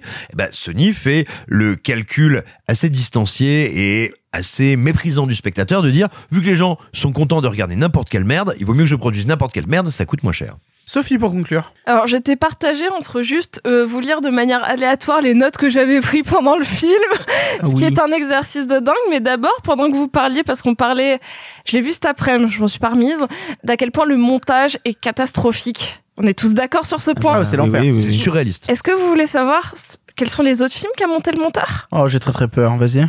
Alors le, le dernier en date, c'est Ambulance. Sérieux? Mais surtout, il a monté Gladiator, JFK, Will Hunting. Mais oui, mais quand t'as de la bonne matière, Et oui, c'est mais facile de faire un bon mais- montage. Mais quand t'as du caca, Kick-Ass, Prometheus, Mais euh, The caca. Amazing Spider-Man. euh, je, vous- je vous l'ai dit, mais il a une, une, une liste euh, mort ou vive de Sam Raimi. Quoi? Mais, vous jure. mais ça nous dit peut-être, alors justement à l'inverse, ça nous dit peut-être aussi quelque chose de ce qu'il a reçu. Comme Bah oui, c'est ça, c'est ça. Parce que c'est c'est globalement un très bon monteur. Enfin, euh, Bah oui, et puis ce qu'il a fait sur Ambulance, fait c'est euh, quand même assez hallucinant. Lecter. donc, Enfin, euh. il a des, des trucs qui sont géniaux, des trucs qui sont vraiment moins bons, mais où euh, il y a des grands réals à la, à, le- à la base, quoi. Bref, du coup, euh, pour passer de ça, j'ai marqué déjà flashback en Grèce, incompréhensible, nul, photo moche, calcul point d'interrogation. Si Jared Leto a 50 ans. Pourquoi il y a 25 ans, il en a 11 Je vous laisse réfléchir à ça. Déjà, ça a posé les bases, sachant qu'on en est à 5 minutes de film. Vous inquiétez pas, j'ai arrêté, j'ai juste abdiqué au bout d'un moment. J'ai marqué pourquoi le, découpage est éclaté? Ah merde, c'est écrit avec le cul. Ah là là, euh, Jared Leto fait un plan à la Requiem for a Dream quand il s'injecte le truc. Et après, j'ai marqué est-ce qu'on peut encore faire des blagues misogynes à ce point Évidemment que oui. Euh, j'ai- aussi moi j'ai- aussi marqué ok le mec il vomit il se rince pas la bouche après Ouais, c'est pas obligatoire, hein. Tu t'es vraiment arrêté là-dessus, c'est incroyable. j'avais rien à faire pendant ce film Et c'est vraiment l'éloge du néant. et sinon et ça, ça va me lancer sur mon autre point. J'ai marqué, putain, il y a tellement pas de rythme que chaque début de séquence est monté comme un début de bande-annonce. Ah, c'est vrai. Et ça, c'est sans doute un des trucs les plus chelous du film. C'est-à-dire qu'il n'y a pas une seule séquence qui commence pas par une petite pause, une accélération, une montée en musique et genre une phrase que t'es. C'est-à-dire euh, genre, euh, mais vraiment, tu n'en as pas peur? Cut, on passe sur autre chose. Je suis en mode, j'ai l'impression d'assister à une bande-annonce. En fait, c'est ça. Ceci était une bande-annonce du film. Très longue, très chiante, mais c'était juste une grosse bande-annonce. C'est ma théorie. Et sinon, non, c'est... euh, je- j'ai peur de jamais me remettre euh, intellectuellement de la perte que j'ai eue pendant ce film et, euh, et, et sachez, on va en parler, que j'ai enchaîné Sonic 2 et ça et que euh, franchement il y avait trop de mouvements euh, pendant ces deux films. Je, je suis un peu euh, pas bien maintenant. Non, et puis c'est incroyable aussi d'avoir un film qui se veut un peu surfer sur l'horreur, qui veut en reprendre un peu les codes et qui ne les exploite, mais ah, au contraire, absolument mais abso- jamais. Mais absolument rien. pas. C'est, Il y a pas de gore, il y a pas de sang, il y a non, non, c'est, un piège. Tu... Ah oui, c'est un film de vampire où il y a pas de sang. Mais c'est oui, quand même ah oui, incroyable. bah oui. C'est quand même dingue. Et alors, je- sais que ça, j'adore les films de vampires, comme euh, beaucoup autour de cette table, euh, même des, des séries euh, sur les transformations, c'est toujours un peu intéressant les vampires. Mais ça fait pas ça, ça fait pas genre. Oui, c'est vraiment. Ça, tes, tes dents, elles peuvent pas devenir pointues puis redevenir carrées. Physiquement, c'est impossible. Et pourtant, j'y crois. Genre dans des séries comme dans The Strain où genre tu te décomposes, euh, du entretien avec un vampire où tu restes et où ta peau elle est photosensible. Je, je crois globalement, franchement, la réflexion que je me suis faite pendant le film, c'est que euh, la Reine des damnés c'était mieux. Oh, là là. Mais alors, je pense que même Electra et Green Lantern c'est mieux. Mais, euh, a- après. Euh, j'ai dit ça sur euh, sur Europe 1 ce matin, donc je vais un peu paraphraser le truc, mais euh, il y a un truc qui m'emmerde en fait, c'est que j'ai grandi gamin avec des films de super-héros qui étaient, et je le dis souvent pour les films du MCU, mais je pense que ça a jamais été autant le cas avec Morbus, avec des films de super-héros qui essayaient de, de parler à leur public, des X-Men à l'époque, les premiers Spider-Man de Sam Raimi, il se passait quelque chose en termes de pur cinéma et de respect du spectateur qui était hallucinant. J'ai rarement vu un film qui en a autant rien à foutre des gens en leur disant, de toute, en fait, j'ai vraiment l'impression de voir un long métrage qui te dit, de toute manière, les gens vont payer. De toute manière, les gens vont cracher du pognon. Qu'est-ce qu'on en a à branler de faire un bon truc parce que les gens vont cracher de la thune. Je trouve que c'est honteux. Il y a des gens qui ont applaudi premier degré à la, fin- à la fin de ma séance. Je voulais envoyer, c'est Ça, le je premier refuse- truc. Non, mais je refuse d'y croire. Alors, moi, mon avis, vidéos pas Parce que moi, je refuse d'y croire. Mais non, non, mais je pas- des je- gens qui j'ai avaient de l'ostéoporose et qui essayaient de se suicider. Non mais les, les gens riaient pas. Il y a, c'était pas, ma salle était pas complète complète. C'était au hall Le film est 16 pas heures. drôle, hein, mais- Euh, non mais il y a, je sais pas, 6 7 personnes qui ont sincèrement applaudi. C'est trop. Oui, c'est trop. C'est le fan club. C'est c'est la- c'est l'amicale des fans de Jared Leto. Ils sont six. Ils font des réunions sur son île pendant mais que moi lui, il est en toge. mais, mais moi aussi j'ai eu, euh, j'ai eu 13 ans et j'écoutais 13 Seconds to C'est Mars. bien 40 secondes to Mars. Non, non, non, non, non, non, je le défendrai 40 secondes to Mars. Bref, vous l'aurez compris, Morbus est une ignominie que nous vous encourageons pas à aller voir en salle pour ne pas donner du pognon à des gens qui ne vous respectent pas. On va maintenant passer à quelque chose d'autre, alors de radicalement différent, je sais Oui, pas. bon, en en tout cas, termes de respect, il est pas là non plus, en euh, tout cas. une autre proposition, il s'agit de Sonic 2.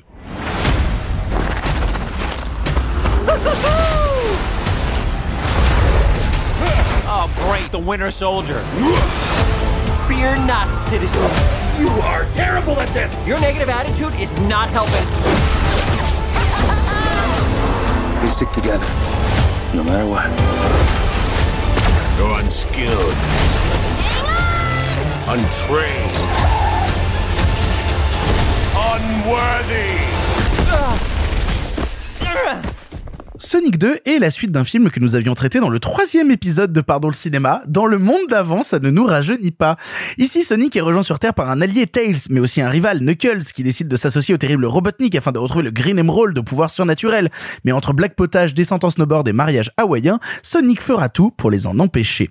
Je vais commencer sur le film parce que, au cas où vous ne le sauriez pas, euh, si vous ne vous souvenez pas, dans le troisième épisode de Pardon le cinéma à l'époque, je faisais partie des gens qui avaient plutôt apprécié et plutôt défendu Sonic à l'époque. Alors, je me revendique assez fièrement, je dois bien le dire, euh, comme un vrai Sonic fag. Vraiment, je suis un énorme fan de la licence Sonic, même des jeux un peu moins appréciés de la licence. Quand un nouveau jeu Sonic arrive, je suis le premier à le récupérer parce que j'aime vraiment ça. Et donc, après un premier qui alternait avec ce côté un peu buddy movie et en même temps un peu rigolo, je me suis dit, bah, Laissons-nous tenter, essayons de voir ce que va donner ce Sonic deuxième mouture, vu que le 1, je l'avais trouvé sympa. Et en fait, il faut avoir un constat déjà quand on va voir Sonic 2, c'est que c'est un film qui n'est pas abouti à tous les niveaux, mais à tous les niveaux. Vraiment, à tous ceux qui disaient Sonic 1 est vraiment horrible, voyez Sonic 2 vraiment parce que Sonic 1 est un vrai divertissement sympathique comparé à Sonic 2. Déjà, en termes d'image, Sonic 2 a des effets spéciaux absolument hideux. Notamment Jim Carrey qui est continuellement mal incrusté dans l'image. Il y a plusieurs instants où on dirait que Jim Carrey est un PNG qu'on déplace sous Photoshop au milieu de l'image pour essayer de l'incruster dans l'action. Ça ne fonctionne jamais. En termes d'image, c'est toujours à côté et ça me rend triste. Et même si on veut aller dans d'autres aspects, notamment le scénario, le 1 marchait sur une dynamique de, de buddy movie, avec, avec une construction de paires, de substitutions et tout. Non mais, qu'on aime ou qu'on n'apprécie pas, il y avait une idée. Il y avait une démarche de, voilà, on va faire un buddy movie qui se transforme en quête de paires de substitutions. Là, en fait, c'est une bête histoire de rival qui pourrait être réglée en 1h10, en fait. Le film dure 2 heures. Deux putains d'heures. Et tout est attendu. Et surtout, ça rajoute continuellement des scènes en décalage qui n'ont pas vraiment d'intérêt, comme cette scène de danse dans un cottage qui m'a donné envie de me défenestrer, ou euh, Le mariage. Et justement, et le mariage, il y a quand même 20 minutes de film. Alors, vous, allez- vous allez pas croire ce que je vais vous dire si vous n'avez pas vu le film, mais je vais vous le dire. Il y a 20 minutes de film où il n'y a plus aucun personnage du film Sonic. C'est-à-dire que pendant 20 minutes, on est à un mariage à Hawaï où une nana qu'on avait vue dans le premier premier épisode de Sonic, bah là euh, va se taper avec son mec parce que sans vous spoiler, il s'est passé un truc et elle veut taper le mec avec qui elle allait se marier. Et donc pendant 20 minutes 20 minutes, Sonic, Tails et toute la bande sont ailleurs enfermés dans une pièce, donc on les voit plus. Knuckles et Robotnik font des bails sur une île, donc on les voit plus. Donc tout ce qu'on suit, c'est la mariée qui va se taper pendant 20 minutes. On dirait un DTV soudainement pourri que tu vois le dimanche après-midi sur TF1. C'est incroyable d'avoir laissé 20 minutes de ça dans le film. Je ne comprends pas l'idée. Et en fait, surtout, ce qui m'embête, c'est que Sonic 1, j'ai l'impression pour les exécutifs de studio, a été apprécié parce que euh, oui, c'était pour les gosses, donc ça a marché auprès des gamins. Donc il faut qu'on aille full dans le délire gamin. Donc il faut absolument que ce soit de l'humour régressif en permanence. Mais du coup, ça me pose un problème parce que Jim Carrey est en roue libre continuellement. On se demande presque si on lui a filé le scénario du film tellement il fait n'importe quoi. Et surtout, le problème, c'est que vu que Jim Carrey est en roue libre constante, bah il y a aucune possibilité d'enjeu dramatique dans le film. Et on le voit en fait, c'est très étonnant parce qu'on a l'impression de deux films différents où Sonic et Knuckles vont essayer d'avoir des enjeux tous les deux un peu genre durs, de confrontation, de trucs, euh, de, de vision du monde qui se séparent parce que mine de rien, si euh, la, la mère de substitution de Sonic a été tuée à une époque, c'est parce que la tribu de Knuckles l'a tué. Donc il y a quand même tout un truc un peu dark où tu peux créer de l'enjeu dramatique un peu puissant derrière. Le problème c'est qu'à chaque fois qu'ils se disent ouais tu as fait ça, oui tu as fait ça toi, t'as Jim Carrey qui il va être c'est terrible en fait. T'imites hyper bien Jim Carrey. Non mais je sais, en fait tout est toujours dédramatisé. Le film n'ose jamais se prendre au sérieux et ça ça me ça me pose un problème un film qui n'assume jamais ce qu'il est à part être un truc pour faire raquer tes gamins. Euh, alors, je vais être honnête avec vous, comme je vous ai dit, moi je suis un ultra fan de Sonic. Donc j'ai quelques feels quand je vois sur grand écran Sonic, Tails et Knuckles ensemble faire des trucs. Voilà, ça me rappelle Sonic Heroes sur GameCube. Voilà, j'ai ce truc pendant un instant où je me dis, ok, vous arrivez à, capter mon émotion de fan, de pur fan service. Pourquoi pas? Le problème c'est que j'ai l'impression qu'il y a plein d'instants quand on regarde Sonic 2, on a perdu la candeur, on a perdu la naïveté. On a perdu en fait euh, tout ce qui faisait de Sonic 1 un film de cinéma et qui n'est devenu ici qu'un hocher qui bouge et qui fait de la lumière pour attirer les gamins. En mode t'as vu le hocher il bouge t'as vu c'est rigolo c'est rigolo c'est rigolo. Voilà pour être honnête avec vous j'ai euh, assez mal à mon Sonic et j'ai très envie de retourner jouer à Sonic Mania et passer un bon moment devant le jeu vidéo et d'oublier le fait que euh, y a une scène post générique qui nous annonce un troisième volet que je suis pas sûr d'avoir envie de voir. Simon Rio par charité chrétienne, parce que en effet j'ai un peu de charité chrétienne, je passerai sur le fait que euh, l'individu qui s'est présenté comme un fan de Sonic nous a parlé de Sonic Heroes, euh, de Sonic Mania. Euh, moi j'en reviendrai au fait que j'ai la chance, de par l'âge de mes artères, de faire partie de ces gens qui ont découvert Sonic et Bobby en 91 me semble-t-il, puis ensuite Sonic 2. Et ce qui est intéressant c'est que Sonic Bah, 2... moi aussi je joue à Sonic 2 sur Mega Drive, calme-toi. Eh ben, pourquoi t'en as pas parlé, Euh, oui, fils de euh, Babel euh, oui, j'ai des cheveux blancs, donc forcément j'ai joué à la Mega Drive. Enculé, moi aussi j'ai joué à la Mega Drive. Mais tu aurais dû en parler. Arthur Sioz en parlera, lui aussi. Ce mépris. Bref, moi j'avais trouvé le, le, le premier Sonic intorchable et, euh, et je vous avais dit, c'est vrai, hein, je vois pas comment le 2, parce que vous l'avez vu avant moi, euh, pourrait bien être pire que le premier, ça me semblait surréaliste.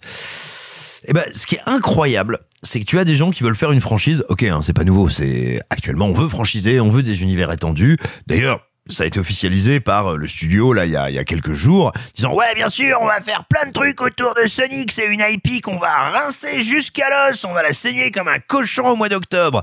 Et ben euh, le truc c'est qu'ils n'ont même pas été foutus de comprendre un ce qu'il y avait plus aux gens dans le premier et de deux ce qu'ils pouvaient faire de leur licence.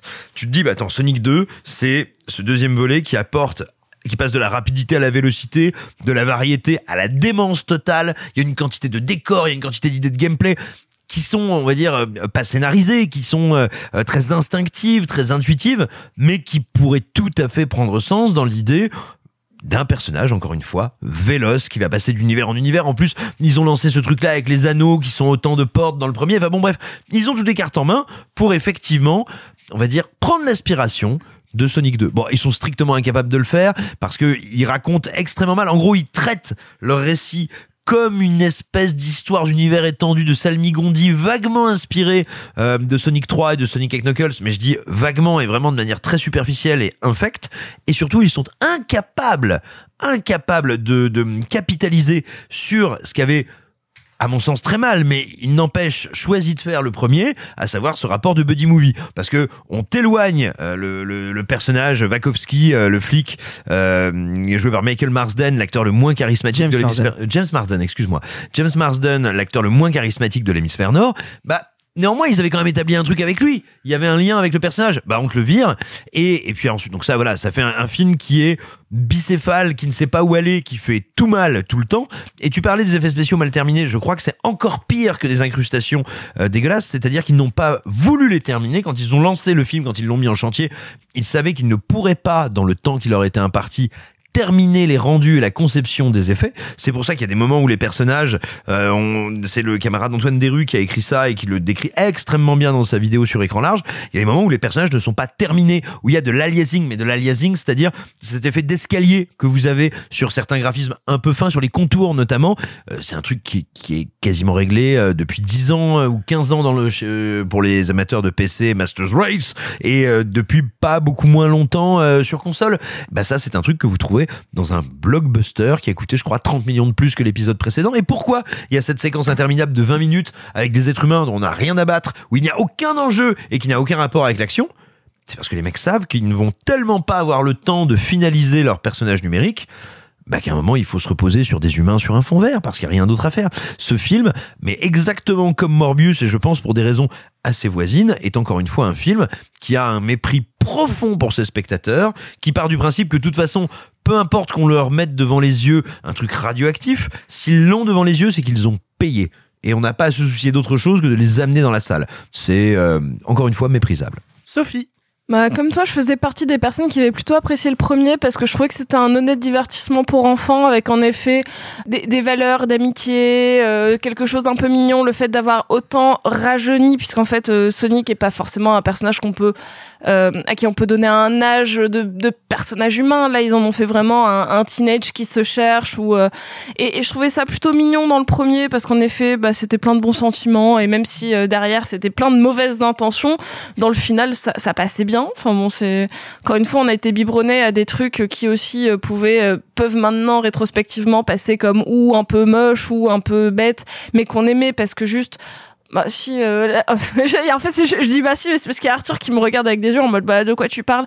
Par exemple un de mes films préférés quand j'étais quand j'étais gamine c'était Jumanji et je pense qu'en fait rétro- rétrospectivement c'était très très laid tu vois mais c'était pas grave Moi quand j'étais Ah, gamin, moi quand j'étais gamin, Bah, j'adorais alors. les, les Scooby-Doo de, Moi de, de Raja Gosnell, écrit, écrit par James Gunn, il faut quand même le rappeler, Oui. euh, qui étaient des films qui étaient assez laids mais qui avaient une ambiance qui voulait justement se rapprocher du truc original. C'était un peu raté et en même temps pour les gamins ça marchait. Voilà, c'est exactement ce phénomène-là. On, a un esprit critique qui va se, euh, quand on est enfant, se rapprocher, enfin se raccrocher à des des petits détails d'émotion ou des petites blagues ou une, une juste une dynamique qui fonctionne. Et je trouvais que Sonic 1 le réussissait pas trop mal. C'était pas euh, incroyable, mais c'était efficace.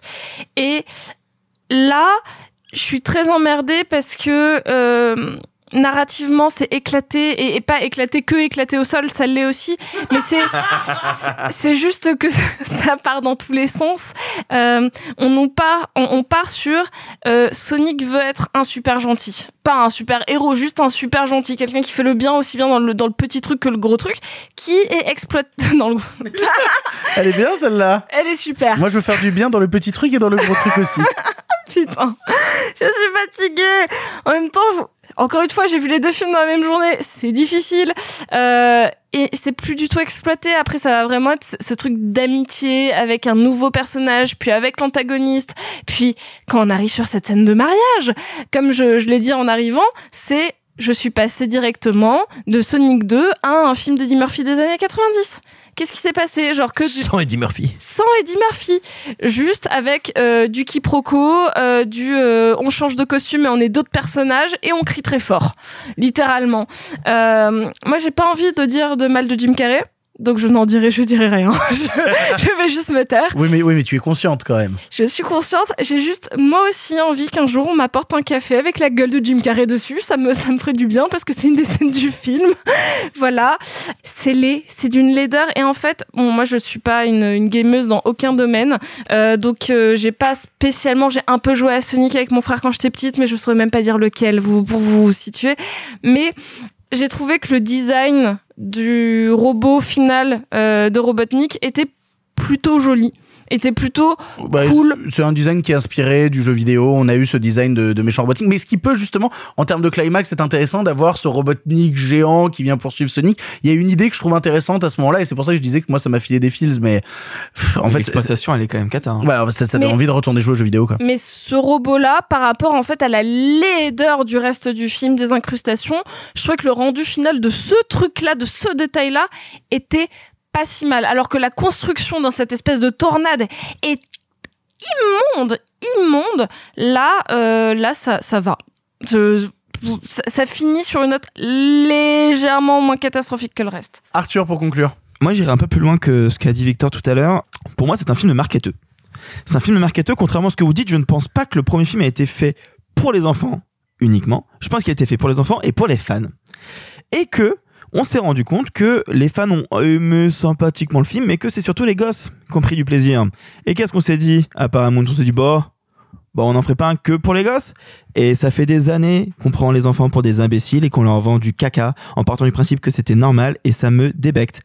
Pour des raisons professionnelles que je ne vais pas étayer, j'ai dû aller voir le film en VF. Oh merde, tu t'es tapé la version avec Bentala Je ne commenterai pas la VF de Bentala. Euh, Ah bah moi je peux la commenter, elle est abjecte et il y a même des pétitions de fans depuis euh, le premier opus. Alors je, je- je le fais très rapidement, excuse-moi. Arthur, mais les gens ont tellement pas aimé justement le fait qu'il y ait Malik Bentala qui fasse la voix de Sonic sur le premier opus et ils voulaient quand même voir le film en VF parce qu'il y a Emmanuel Curtil qui fait la voix de Jim Carrey et que Curtil sur Jim Carrey on aime. Ou parce qu'ils voulaient emmener leurs enfants. oui, c'est ça. Et donc du coup, euh, ils ont commencé à faire des, des pétitions et même il y a une version qui traîne sur internet qui s'appelle la version Bentales, euh, qui est une version en fait du film en VF où il y a la voix d'Emmanuel Curtil, mais pour la VF de Sonic, ils sont allés récupérer le comédien de doublage québécois euh, et ils ont copié-collé justement les pistes sonores pour qu'on ait sur Sonic le comédien québécois qui fait un Sonic parfaitement legit et Emmanuel Curtil de la VF. Et donc du coup, ça s'appelle la version Bentales. Et donc quand a été annoncé Sonic 2, la bande-annonce VF est sortie et tout le monde était en mode pas Malik Bentala, pas Malik Bentala. Et finalement. Malik Bentala. Mais évidemment. Oui, non, alors, alors, tu sais, c'est pas évident à l'époque de par exemple Hôtel Transylvanie. Euh, sur chaque film, les comédiens Star Talent changeaient à chaque fois. Donc vraiment. oui, mais là, euh, mais attends deux secondes. Euh, la Paramount mise tout sur Bentala. Ah non mais je sais, mais ce qui ce que je ce que je comprends pas parce que depuis quand euh, on se dit oh tiens il y a Malik Bentala dans ce film, j'ai très envie de le voir. Moi personnellement on me dit tiens il y a Malik Bentala dans ce film, j'ai envie de me défenestrer. Mais bref. Et Parce qu'encore une fois, c'est une personnalité connue des jeunes, tu vois. Oui, et que ah, c'est un film qui s'adresse aux jeunes. Bah, un petit peu. Oui, mais, mais, mais pas des enfants euh, qui, euh, à qui on adresse Sonic 2, tu vois. Et, et du coup, euh, là, t'as eu des pétitions, là, tout le long du processus de promotion de Sonic 2, où les gens étaient « Bonjour, est-ce que vous pouvez virer Malik Bentala de Sonic 2, s'il vous plaît? Est-ce que vous pouvez virer Malik Bentala ?» T'as eu des tonnes et des tonnes et des tonnes de tweets. Et ben du coup, on attendra sur Internet la version Bentales de Sonic 2 pour pouvoir voir le film en VF sans Malik Bentala. Excuse-moi, du coup, je t'ai Tu vas le re-regarder en Bentales en, en... J'y- Bah. jetterai un coup d'œil. J'y jetterai un coup d'œil juste pour le Ah, la plaisir. flemme. Euh, non, mais du coup, euh, ce qui est intéressant, c'est que pour le, ce genre de film, euh, quand c'est diffusé en VF, les journalistes ont le droit de ramener leurs enfants. Donc j'étais dans une salle qui était constituée à 50% de gosses et d'autres de journalistes qui avaient envie de se défenestrer. Je suis sorti extrêmement en colère, extrêmement en colère, et je commence à, à rouspéter avec un copain, et là il y a un monsieur qui vient me voir et qui me fait Oh ça va, il y a pire, moi derrière moi les gosses ils se marraient, hein. c'est quand même fait pour eux le film avant tout, c'est que ça va. Bah non frère, bah non, ça suffit pas. C'est pas parce que les gosses ont pris un peu de plaisir que le film est bon pour autant et réussi. En fait, ça, ça m'énerve. Ça, ça m'énerve parce que ça prouve que les marketeurs ont réussi. Que les marketeurs ont réussi à faire. Bon, de toute façon, les fans, ils vont pas aimer le film. De toute façon, ils ont pas aimé le premier. Donc, on s'en fout. Venez, on fait que pour les gosses. Et c'est d'autant plus hallucinant que, effectivement, la scène du mariage n'a aucun sens pour un gamin. Qu'il y a un nombre d'incohérences pas possibles. Enfin, personne n'a relevé que pourquoi Sonic fait du snowboard alors qu'il court littéralement plus vite que la lumière. Si, ça, ça m'a choqué de ouf. Il en- fait mais parce qu'il en fait dans euh, Sonic 3. D'accord. Mais Oui, il euh, bah, court littéralement plus vite que la lumière. Je suis pas euh. en train de te dire que c'est cohérent. Je Oui, de dire que c'est ça la logique derrière le fait qu'il fasse du De snowboard. la Il y a même plein manière, de de la il même manière dans. courir et il court pas, tu vois. De la il- même manière, dans Sonic Dreamcast, euh, dans les Sonic Adventure aussi, ils faisaient du skate, ils faisaient tout ça et tout. euh, c'est souvent arrivé aujourd'hui. C'est c'est comme si tu disais pourquoi il y a des jeux euh, Sonic Racing où t'as Sonic dans un kart alors qu'il va plus vite que le kart. Tu vois, on pourrait. Non, euh, parce que Ça, c'est te qu'il y a eu. Mario Kart. Oui, c'est ça. Ça, je te répondrai aussi, il a le droit de s'amuser s'il veut faire du kart avec ses copains. Là, c'est pas le cas. Là, il fuit un méchant. Qu'il court, fraté, mais vas-y, quoi. Enfin, non, mais il y a vraiment un truc. Il y a plein de moments que je ne comprends pas. Il y a plein de moments, euh, effectivement, enfin, je vais pas revenir sur la laideur du film. Quand il fait du breakdance, non plus, ça Non, mais ça n'a aucun sens. Et puis, en plus, les Autrichiens, ils ont, fli- ils flippent. Ils sont là, genre, non, c'est des- pas des Autrichiens, c'est quoi? C'est des, euh, J'en ai aucune putain Alors, attends, attends, je l'ai vu, ils sont en Sibérie. Donc, les. Ah oui, c'est pas tout à fait des Autrichiens, quoi. Non, non, c'est c'est pas pareil. ça va. Euh, non, mais tu sais, il a peur de breakdance. Non, mais il y a rien qui va. Et D'ailleurs, il y a des gamins qui ont ri à cette scène. hein. Donc, tu vois, c'est que ça marche, en fait. Et c'est ça qui me désespère. Attention, les enfants peuvent rire de peur aussi. Non, mais c'est- ce qui est terrible, c'est que c'est ça. C'est-à-dire qu'on on prend les enfants pour des cons et, alors, alors, on, on- on va, on va encore une fois passer nous pour les vieux cons en mode, moi, quand j'étais jeune, je voyais des choses un peu mieux, alors que non, je voyais aussi des grosses merdes, hein, mais, euh, Mais évidemment qu'on voyait des grosses merdes, mais enfin, c'était pas des grosses merdes qui me prenaient pour un idiot à ce point-là. En tout cas, c'est le recul que j'en ai. Alors, faux, mais il y en avait, mais il y en avait, bien sûr que si, il y en avait. Mais on se serait pas plus mal porté d'en avoir moins. et moi, c'est ce qui me gêne en tout cas avec le film, c'est que vraiment, tu sens que c'est un film qui a été construit sur mesure pour plaire à un public phare en, en s'en battant les reins des autres, alors qu'au fond c'est vraiment que que que du caca. Et moi en tout cas, euh, jamais je montrerai ça à un gosse, qui, lequel que ce soit, n'importe lequel, jamais, jamais, jamais, jamais. Vous l'aurez compris, on n'a pas aimé Sonic 2. Ce serait bien que dans cette émission qui s'appelle Pardon le cinéma, on parle un peu de cinéma. Et donc on va essayer, on va vous parler d'encore. Bien torché un peu. Pour moi, quand tu mets un tutu, c'est cucu. Qu'est-ce que tu connais, toi?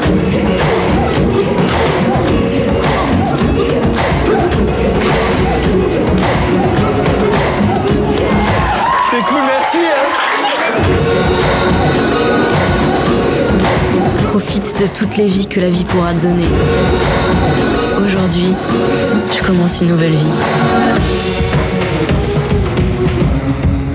Encore est le nouveau long métrage de Cédric Clapiche avec Denis Podalides, Pio Marmaille, François Civil, Muriel Robin et surtout le premier rôle de la danseuse Marion Barbeau. Suite à un accident sur scène, Élise, danseuse classique, ne peut plus performer.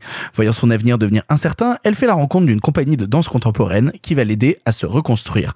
On l'a tous vu ici et c'est Simon qui commence. Simon, qu'est-ce que tu as pensé d'Encore? Cédric Clapiche a cela d'intéressant que c'est un authentique auteur populaire, c'est un authentique metteur en scène de cinéma grand public, avec néanmoins un véritable univers, avec des envies, des désirs, des motifs, donc quelqu'un dont il est intéressant au-delà du fait d'apprécier ou non ses films, de se plonger dedans, de se plonger dans ce qu'il nous raconte, ce qu'il nous raconte de nous, ce qu'il nous raconte de lui, ce qu'il nous raconte bah, de cet endroit dans lequel il fait des films, qui est quand même bien souvent la France, et euh, bah, une France qu'on connaît ou à laquelle on peut se relier par les personnages, leur activité, leur domaine, les univers décrits c'est pas anodin, hein, euh, il se fait remarquer avec rien du tout en 1992, euh, qui est un film qui va euh, parler, on va dire, de la métamorphose de la société française et de Paris à travers la vie d'un grand magasin. C'est un film extrêmement étonnant parce qu'il filme un Paris qui est dans le temps extrêmement proche de nous et qui pourtant a complètement disparu ou quasiment disparu. Ce que je veux dire, c'est que la qualité première ou la spécificité première du cinéma de Clapiche, c'est d'être un portraitiste. Il sait croquer des personnages, il sait croquer des milieux, il sait croquer des habitus. Alors, on peut trouver que son cinéma est souvent un peu superficiel, un peu dans la démonstration, que c'est un technicien et un, un maître, on va dire, de la communication par l'image, des fois un peu voyant, un peu démonstratif, mais néanmoins, néanmoins, efficient, malin, inventif, qui s'est souvent renouvelé, qui a souvent tenté, essayé, testé plein de trucs. Ça le rend d'une attachant, de deux pertinent aussi parce que c'est un type, et c'est assez rare, non seulement dans le cinéma français, mais en général dans le cinéma partout dans le monde, c'est un type versatile, qui change de genre, qui change d'école, qui change d'état d'esprit. Moi, il m'avait, euh, quand bien il me divertissait pas mal avant, euh, complètement perdu à partir des poupées russes parce que j'estimais qu'à ce moment-là, il était dans une espèce de geste qui s'auto-répétait, s'auto-citait, se perdait, que lui-même se déconnectait complètement de toute forme de, de réalité pour être dans le fantasme qu'il avait de cette réalité et ça ne m'intéressait plus du tout. C'était le cas avec Paris et puis ça culminait avec euh, un film que je trouve odieux en tout qui s'appelle Ma part du gâteau. Bref, j'ai commencé à le retrouver, j'ai vraiment commencé à le retrouver avec Ce qui nous lie, film sur la vigne, sur le travail de la vigne, et où, pour avoir passé une partie de mon enfance euh, bah, tout près du Sancerrois, en Bourgogne, pas loin des climats de Bourgogne, les amateurs de Jaja euh, sauront de quoi je parle, et ben j'ai retrouvé des choses très concrètes. Je pouvais, moi, témoigner bah, non seulement de la manière dont le récit était mené, qui me séduisait, la direction d'acteur qui me plaisait, encore une fois, ces portraits de personnages que je trouvais très fonctionnels, très plaisants et très divertissants à suivre, mais un amour sincère du milieu qui était décrit, et une manière de s'y immiscer vraiment en profondeur, je trouvais très belle. Euh, Deux mois était un film qui était imparfait mais assez passionnant dans ce qu'il tentait. Bref, j'avais l'impression de retrouver un clapiche très très excitant. Et puis arrive encore. Alors, je vais être absolument sincère avec vous. Je ne connais pas bien, je ne connais pas les traditions, les modes, les modalités euh, de l'univers de la danse. Donc je ne vais surtout pas me mettre dans la position de quelqu'un qui dirait euh, moi connaissant la danse, non. En revanche, moi, j'ai trois énormes problèmes avec encore. Je vais poser comme préalable que il n'a pas perdu totalement, évidemment, et puis il est pas, il s'en est pas allé son talent de portraitiste, de croqueur. Donc il y a ici et là des scénettes, des scènes qui fonctionnent, dont les comédiens sont très bien dirigés, qui sont justes, qui distille un peu de charme. Mais globalement, il a beaucoup trop de personnages, il n'arrive pas à les gérer, il ne les écrit pas, ils sont souvent mal caractérisés ou pas assez finement caractérisés, ce qui fait qu'il a recours à des espèces de séquences archétypales ou de comédies qui sont euh, un peu grossières, déjà vues, que ce soit déjà vu chez lui ou ailleurs. Ça, c'est un vrai problème. J'ai un autre souci. Moi, je suis incapable de vous dire, par exemple, si les différentes compagnies de danse et d'artistes qu'on verra dans le film sont réalistes ou pas. Donc, je vais pas me prononcer là-dessus. Vraiment, ce serait parfaitement illégitime de ma part. En revanche, ce que je peux dire, c'est que la manière dont il crée des oppositions, la ville, la campagne, euh, compagnie de danse contemporaine, compagnie de danse classique, bourgeois, créateurs euh, attachés à la terre, ça, c'est totalement artificiel, totalement fonctionnel, et notamment cette idée qu'il y aurait une dichotomie entre les bourgeois qui sera oh la danse moderne, ça sent un peu le pâté. Enfin, c'est complètement faux, et on le sait tous que vous soyez urbain ou pas. Vous avez tous remarqué comme il y a une forme de danse contemporaine qui est aussi extrêmement sophistiquée, extrêmement bourgeoise, et prétendre qu'il y aurait les gens de la terre qui sont là avec les pieds au sol et qui sont là oh ah mon corps s'exprime et euh, des gens des ballets très sophistiqués, n'est-ce pas? Ça me paraît euh, totalement fallacieux ou en tout cas extrêmement mal exploité par le récit. Et c'est un problème que j'ai à tous les niveaux. Donc ces personnages n'existent pas. Et pour moi il y a un thermomètre qui est quand même infaillible. C'est quand même Pio Marmaille m'ennuie. C'est vraiment qu'il y a un souci d'écriture dans le film et que lui a pas beaucoup de matos pour jouer. Donc encore une fois voilà. Euh, ça reste un clapiche, donc il y a plein de petites joliesses à grappiller, mais il n'y a pas beaucoup plus que ça parce que je trouve que c'est pas très bien construit et que la caractérisation des personnages qui sont moteurs habituels, c'est un peu foiré et que les oppositions, les dilemmes et les enjeux sont franchement euh, aussi éclatés au sol qu'une euh, gymnaste après une bonne grosse session. Ah bah alors c'est marrant parce que je suis pas du tout d'accord avec toi. Euh, je, vais, je vais être beaucoup plus positif sur le film et en fait c'est marrant parce que toi tu parles justement en connaissant justement toute la filmographie de Clapiche. Moi je vais vous faire un aveu euh, à ce micro aujourd'hui. C'est le premier film de Cédric Clapiche que je vois. Oh, et euh, ouais et je vais vous expliquer pourquoi. C'est parce que pour moi très longtemps Cédric Clapiche m'a fait l'effet d'un Guillaume Musso du cinéma. C'est-à-dire euh, non mais je, je le dis un peu grossièrement comme ça. Hein, euh, ça peut paraître pour une insulte pour l'un d'eux, mais quelque chose d'un cinéma très populaire et en même temps qui malgré une certaine efficacité est un peu le niveau 1 de ce qu'on pourrait y trouver dans le cinéma comme Guillaume Musso est le niveau 1 de ce qu'on pourrait trouver en termes de littérature. Donc du coup j'avais le sentiment avec Clapiche d'avoir ce truc justement très en retrait où j'allais plus trouver du croquis, de société, de personnages, de relations amoureuses, de mélodrames, etc. plutôt qu'une véritable envie de cinéma à l'intérieur. Et donc du coup quand je découvre encore, j'y arrive avec tous les préjugés et que j'ai sur le cinéma de Clapiche en me disant bon allez on va voir le film de Guillaume Musso, on va rigoler. Et en fait, dès la scène d'intro, je me fais avoir. Je me fais avoir parce que je trouve que l'intro est incroyable. Vraiment. C'est-à-dire que je trouve que la manière dont il a de filmer le ballet, la manière dont il a de mettre en avant des artistes, et c'est marrant parce que il y a tout un parallèle à faire dans le film sur le personnage de Muriel Robin, qui est en fait le discours que tient Cédric Lapiche avec sa caméra. Muriel Robin, elle dit, moi, je sais rien faire, mais ce que j'aime, c'est filmer des artistes qui sont en train de faire des choses.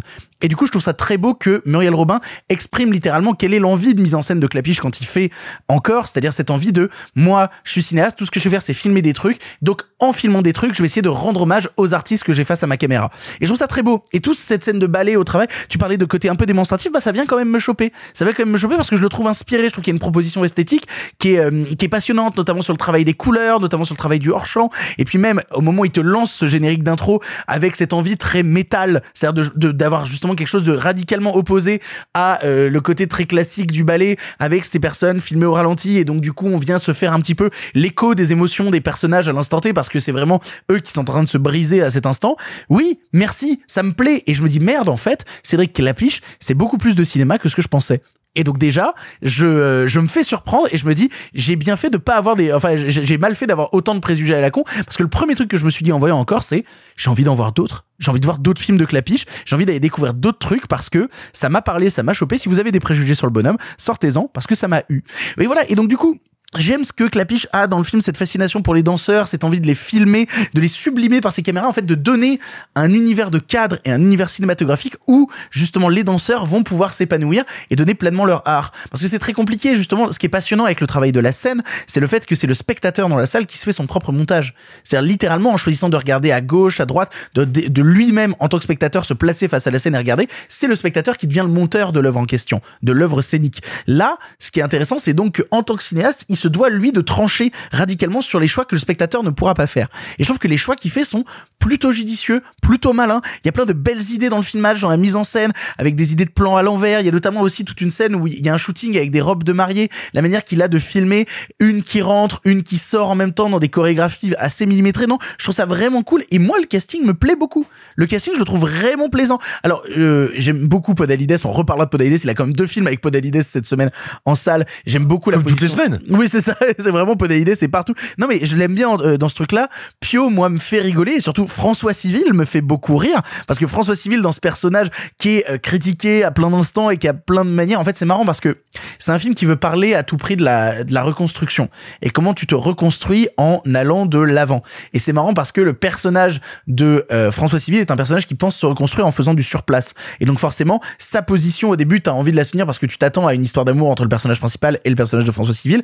En fait, le film va déjouer tes attentes à plein d'instants pour sortir d'un truc qui serait un peu du mélo classique, pour te montrer justement que une part de reconstruction, ça se fait avant tout en pensant hors, hors de la boîte en fait, en essayant justement de sortir de sa zone de confort. Et si elle, danseuse de ballet, se met à l'art enfin à la danse contemporaine, elle sort elle aussi de sa zone de confort et donc il découvre de nouvelles choses. Et puis surtout, je suis obligé de le dire, mais parce que moi ça me fait plaisir, ça me fait plaisir de voir Muriel Robin au cinéma. Voilà, premier degré, je suis heureux de voir Muriel Robin au cinéma et j'aimerais beaucoup avoir une Muriel Robin dans ma vie comme on a Muriel Robin dans Encore. C'est cette nana qui est capable de te faire des vraies leçons sur la vie, un peu cliché, tu vois, un peu clicheton avec des grandes phrases un peu naïves et qui en même temps après t'avoir fait cette grande phrase un peu naïve a une sorte de césure complète et te fait euh, Bon, non, va, va mettre la table et ferme ta gueule, tu vois. Vraiment, c'est-à-dire qu'on dit ce truc-là. Le personnage de Muriel Robin et voir Muriel Robin au cinéma me rend vraiment heureux.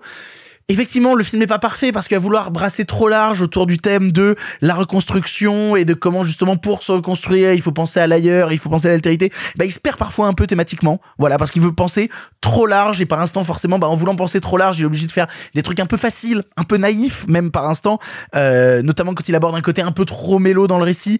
Ouais, je suis désolé, genre, et on va courir et se retrouver à mi-parcours et tout. Je genre, oh, c'est un peu gros sabot. Mais globalement, j'ai passé un bon moment devant encore. Premier degré, un vrai bon moment, avec des comédiens que j'ai eu plaisir à voir jouer. Et en fait, j'ai envie de voir d'autres clapiches maintenant. Donc, si jamais au moins encore réussi quelque chose, c'est me faire sortir de, du cliché que je pouvais avoir du cinéma de clapiche et me donner envie d'aller voir ailleurs. Sophie. Alors, je suis en parfait accord avec Simon, surtout sur euh, le rapport à la filmo de Clapiche. Euh, comme euh, toute adolescente née dans les années 90, l'auberge espagnole a été une aussi grosse révélation sans doute que le péril jeune. Faut pas oublier que Clapiche est un très grand directeur d'acteurs et que c'est à lui qu'on doit euh, Romain Duris, tout court. On lui doit Romain Duris puisque son premier rôle ever c'est dans le péril jeune et que sa grosse révélation ça a été dans l'auberge espagnole. Et pareil, un air de famille, c'est c'est quand même un, un classique que je te que je te recommande Ah ouais, ouais, ouais. chaudement. Je pense que ça va beaucoup te plaire. Et en fait, si je dois voir une évolution dans le cinéma de Clapiche, là, pour moi, avec encore, il essaie de revenir à le croisement des parcours de ses personnages. C'est quelqu'un qui a fait euh, presque du bas du film choral avec euh, l'auberge espagnole et dans Paris. Avec le film Paris, c'est aussi un film choral et c'est quelque chose qui le fascine, c'est de vouloir donner plein de d'é- d'échelles d'importance différentes à plein de petites histoires. Sauf que là où ça marchait déjà pas dans Paris, bah ça marche pas mieux dans encore. C'est-à-dire que là il y a des il y a des vraies échelles il y avait des vraies gradations de soucis dans encore. C'est-à-dire que le fait qu'une danseuse classique ne puisse potentiellement plus danser parce qu'elle a un détachement osseux, c'est pas la même chose euh, que le problème euh, du fait que euh, ce- le, le mec de sa meilleure pote soit peut-être gay. Pourtant, il y accorde, franchement, un temps quasi similaire au début. Mais non, pas, Si, pas la si, je, vous, tour. je vous jure, je vous jure. Parce qu'après, c'est comment euh, le couple se forme en fonction euh, des danseurs. Du coup, elle va se poser la question de ah, euh, en fait, c'est pas sur juste sa pote et de son mec. C'est ça fait écho à c'est quoi une relation de couple euh, dans les dans le milieu de la danse? Parce qu'au final, ça ça rebondit sur François Civil. Alors que c'est pas le souci, on s'en fout. Pour moi, on s'en fout. C'est pas c'est pas le sujet. Et pareil, moi, toute la relation avec son père, donc avec, euh, avec Podalides, c'est quelque chose qui m'emmerde. Parce que euh, ça vient rajouter du drama et du mélodrama sur une histoire qui est vraiment importante de base. Juste tu te focalises sur une danseuse qui peut ou plus danser. Et comment en fait j'aime pas qu'il y ait une espèce de hiérarchie sur la danse entre la danse classique et la danse contemporaine. Parce que pour le coup non je suis pas une spécialiste de la danse j'en ai mais j'en ai quand même fait 13 ans dans ma life euh, comme toutes les gamines, on va dire, et normalement tu essaye euh, tous les styles de danse quand t'es enfant. Tu, il y a pas une hiérarchie en tout cas entre euh, ta danse quand tu es enfant et que tu fais du ballet et que tu fais de la danse moderne. La danse moderne et le ballet sont à peu près au même niveau d'exigence euh, quand tu es gamine. Ça veut pas dire que tu le fais, mais en tout cas il y a aucun re- regard de oh là là je ne connais pas du tout. Non, si t'es danseuse classique à ce niveau, c'est que t'as forcément fait un stage de danse l'été où tu as essayé plusieurs styles de danse je dis pas que c'est global, mais donc je comprends pas son regard à elle sur euh, tiens euh, c'est bizarre la manière dont il danse. Tu vas pas me dire que quand t'es danseuse t'es pas allé voir le spectacle d'un copain. Quand elle voit des gens faire du hip-hop, t'as l'impression qu'elle débarque. Ça je comprends pas. C'est un truc qui me pose un vrai souci. Euh, donc en effet c'est ce côté un peu euh, ça, ça crée un diptyque non nécessaire dans l'histoire qui me qui me gêne un peu. C'est pas déplaisant parce que Clapiche c'est filmé parce qu'il filme avec amour ce que fait ses personnages, que ce soit euh, la séance de kiné où il va insuffler vraiment beaucoup de, de, de tendresse dans le geste parce que c'est quelque chose qu'il et le sujet de son film, c'est la puissance du geste, que ce soit la cuisine, euh, la danse, mais aussi donc juste ton rapport au corps, vu que c'est littéralement dans le titre. Mais par contre, il a voulu euh, en mettre trop. C'est dommage. Mais, mais peut-être, moi, je pense qu'il y a, pour aller, pour aller dans ton sens, un point aveugle dans le cinéma de Clapiche. Clapiche n'est pas un auteur politique. On peut l'apprécier, on peut lui en vouloir, peu importe. Ça n'est pas un auteur politique. Dès qu'il s'essaye à parler des classes sociales, des rapports de classe, il se casse toujours la gueule parce qu'il Dans, dans Paris et dans la part du gâteau. ah, dans la part du gâteau, c'est terrible si tu veux. C'est un type qui veut te montrer comme les traders sont affreux. Ces personnages sont tellement cons qu'à la fin, j'espère vraiment que les traders vont gagner, quoi. Et, euh, et là, et là, il y a, et là, il y a un souci. Il voudrait te faire un drame familial, mais ça marche pas. Et comme tu disais, ces problèmes de danse, c'est aussi parce qu'il essaye de mettre du regard de classe, de snobisme, de pas snobisme. Tu sens qu'il ne comprend pas comment ça marche. Et au lieu de te faire un grand mélodrame, il te fait un bourgeois drame. Et ça, c'est terrible. Arthur, pour conclure. Euh, moi, je vais aller dans le sens de Victor. Je trouve que le film, euh, pour commencer, je trouve que le film est extrêmement beau sur plein d'aspects. Je trouve que les scènes de danse sont très bien filmées. Enfin, les scènes de danse du début.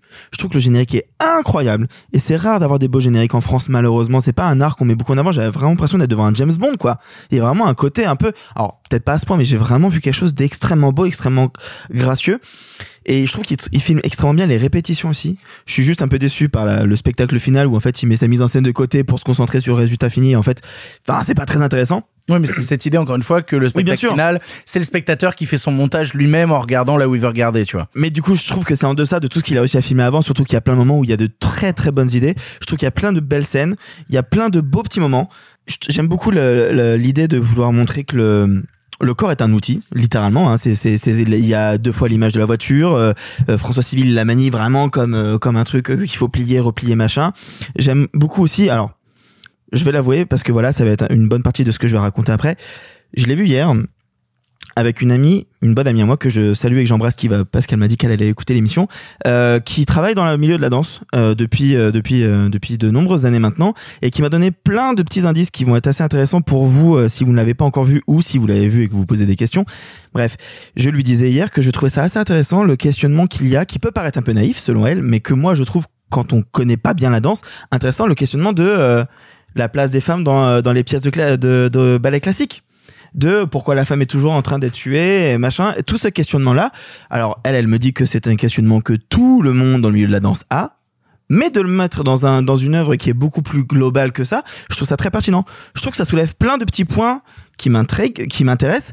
Et vous vous disiez que le drama euh, fonctionne pas. Moi je suis pas forcément d'accord parce que il y a une scène où j'ai vraiment levé les yeux tellement haut que j'ai eu mal au crâne. C'est la première fois où elle écrit à sa mère je me suis dit oh là là oh là là pas ce, pas ce schéma là sauf qu'en fait s'il n'y a pas ce flashback là je trouve que la scène de Podalides papa qui regarde le spectacle de fin ne peut pas fonctionner. Or c'est un ressort qui est assez important dans ce qu'il veut raconter malheureusement. Et je- moi ça m'a eu. Je vous le cache pas. Podalides qui regarde sa fille danser moi ça m'a fait chialer tu vois. Donc et c'est en partie grâce à cette scène qui est quand même bien cringe tu vois. Oui, mais et puis qui est construit aussi en avant quand t'as la discussion avec les trois sœurs qui marchent dans la forêt et que t'as une des sœurs qui lui dit euh, euh, bah, attends tu vas quand même pas faire ça euh, vis-à-vis de maman. C'est aussi important justement le poids familial et le sacrifice familial à un moment pour les Pensez extrascolaires pas des que le gamins film aurait marché sans ça Et puis, c'est Non, un- non, c'est- je important de le ramener, Non, mais c'est vrai que c'est important important. C'est vrai que c'est important et surtout c'est bien raconté. Ah, t'es vraiment un bâtard c'est pas ce qu'il y a de plus subtil. Ça peut être cliché, mais je trouve que dans la globalité de ce que ça veut raconter, moi, ça m'a vraiment eu, et je trouve qu'il y a quand même plein de moments très drôles. Moi, euh, Pio, Pio Mama qui fait semblant de se faire poignarder pendant que t'as une chorale de... c'est Moi, tellement ça drôle incroyable. c'est tellement génial Ah bah oui, à un moment, je veux quand tu dis putain, il y a plus rien dans mon film. Pio, je mets de la musique, tu mimes des trucs. Ah bah oui, forcément, c'est génial. hein, on l'a Oh tous là vu. là, Non, mais Pio, pourriture. Pio, et c'est sa réputation, c'est un aspirateur à idées quoi. Et donc forcément, bah à ce moment-là, ça marche à fond. Non, et, euh, et vous parliez de effectivement euh, la, la dichotomie entre la danse classique et la danse contemporaine, effectivement, qui est un peu lourde, qui a toujours été montrée. Enfin, tu vois, même qu'en pensant qu'Apollina, enfin, c'est des choses qu'on a déjà eues et c'est dommage. Néanmoins, ça permet d'amener à, à une scène que moi aussi je trouve assez intéressante, qui peut paraître un peu euh, niaise ou quoi, ou même pour des gens qui connaissent bien la danse, relou, mais en fait que je trouve très intéressante, c'est la scène où Pio dit, euh, ouais, enfin, le tutu c'est cucu. Ça amène une très belle scène, je trouve, où les trois dansent de manière assez gracieuse et en plus avec Soula Yacoub qu'on n'a pas vu danser, qui est alors entre parenthèses, moi une actrice que j'ai découverte il y a, enfin, avec Climax, mais je l'avais pas revue depuis Entre les vagues que j'ai vu la semaine dernière et qui est incroyable dans le film. Oui. Et je ne savais pas. Donc en fait, c'est une, c'est une, euh, elle a fait, elle a été, en- elle a fait de la, de la gymnastique à haut niveau en Suisse. Bref, quand elle danse, euh, y a tout- est parfait alors qu'elle a pas encore de danseuse. Franchement, moi cette scène, je l'adore. Et Soula Yacoub, je suis un peu tombé amoureux d'elle avec Entre les vagues. Mais bref, c'est pas le sujet. Non mais c'est marrant parce qu'elle a une scène avec Pio Marmaille où, où il se fout sur la gueule parce qu'au bar il lui dit euh, t'es jolie et ils se mettent à se foutre sur la gueule sur ce truc-là. Ça fait deux jours qu'avec ma meuf on a vu le film et qu'à chaque fois que vraiment chaque fois je fais oh putain t'es trop jolie aujourd'hui. Elle regarde elle fait jolie c'est un compliment jolie censé être un compliment jolie. Et j'aime bien justement le fait que Clapiche arrive à saisir ce genre de truc de l'intime toujours. euh, Non non c'est assez assez Je voudrais faire un dernier point qui risque d'être un peu long, je m'en excuse, mais donc voilà, pour vous donner un peu des outils pour comprendre le film. La personne qui joue le chorégraphe de danse contemporaine Ofesh joue son propre rôle. Il s'agit de Ofesh Schefter, qui est un chorégraphe israélien, qui vient ici donc jouer littéralement son propre rôle. C'est un chorégraphe qui a... euh, encore une fois, je remercie mon ami qui m'a expliqué tout ça euh, juste avant l'émission. Euh, c'est un chorégraphe qui est arrivé et qui a, beaucoup été influencé par le mouvement Gaga, qui est une chorégraphie très... c'est plus basé sur l'émotion que sur le mouvement. Bref, Euh, il y a quelque chose qui est intéressant et en même temps peut-être un peu dérangeant dans le film, c'est que Schechter vient dans le film jouer son propre rôle et présente certaines de ses propres pièces. C'est-à-dire que toutes les séquences de répétition qu'on a, ce sont des vrais, euh, c'est une vraie pièce qu'il a créée qui s'appelle Clowns. Euh, le spectacle de fin, c'est un vrai spectacle qu'il a créé. Et donc en fait, on a un peu ce truc de, pour vous faire une idée, c'est comme si on avait un film où t'as quelqu'un qui vient du milieu euh, du cinéma qui va jouer dans un film, qui rencontre un mec qui s'appelle Wes, qui est joué par Wes Anderson, au moment où ils sont en train de répéter un film qui s'appelle Moonrise Kingdom et qui ressemble exactement à Moonrise Kingdom. Et du coup, t'as un peu ce truc de est-ce que c'est un hommage? Est-ce que c'est de la fainéantise? Est-ce que c'est l'ego du gars qui a fait le reel dessus? Enfin, en fait, du coup, ça pose des questions de quelle est la part de fiction là-dedans? Et c'est un peu bizarre parce qu'en plus, il y a plein de petits détails pour les gens qui connaissent la danse. T'as notamment euh, sa meilleure, enfin sa copine euh, qui est danseuse dans la qui était danseuse classique, qui est dans la troupe aussi de Schechter.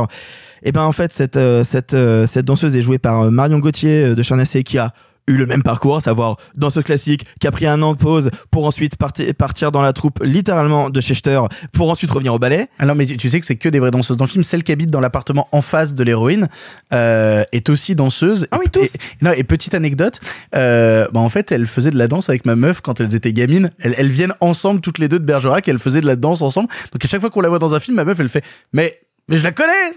C'est ma pote avec qui je faisais de la danse quand j'étais gamine. Donc non ça me fait toujours rire. Alors qu'il ait pris des danseuses, je trouve ça normal. Mais du coup, qu'il se soit inspiré de Marion Gauthier, il y a un truc un peu bizarre. Moi, là où je trouve ça particulier, c'est que Clapiche, c'est quelqu'un qui connaît très très bien la danse. Clapiche, c'est quelqu'un qui a fait un documentaire il y a dix ans, je crois, sur euh, euh, Aurélie Dupont, qui s'appelait euh, L'espace d'un instant, qui était donc euh, sur une danseuse qui, entre temps, entre parenthèses, est devenue la directrice de l'Opéra de Paris. Il a fait, euh, il a fait plein de choses liées à la danse. Il connaît très bien la danse. Il, connaît son sujet. Et du coup, moi, ça me pose la question de qu'est-ce qu'il a voulu faire à proprement parler en ramenant ce personnage de Schechter, qui est en fait, il faut aussi se le dire, un chorégraphe qui est extrêmement à la mode à Paris, qui a eu un spectacle à la rentrée à l'Opéra de Paris, qui a eu un spectacle en ce moment au Théâtre des Abbesses, qui a eu euh, un de ses spectacles qui est joué en ce moment. euh, Enfin bref, c'est le chorégraphe choré- contemporain à la mode en ce moment. Et je trouve que ça questionne un peu de à quel point c'est un film qui est très riche et qui se veut hyper original ou si c'est juste du copinage? Je pense que c'est intéressant de le savoir. Vous l'aurez compris, on est divisé sur la question de encore. On vous laissera le voir en salle pour vous faire votre propre avis. On va passer à quelque chose de radicalement différent. On va se diriger en Italie. On va vous parler de Freaks Out. Baby, can't you see?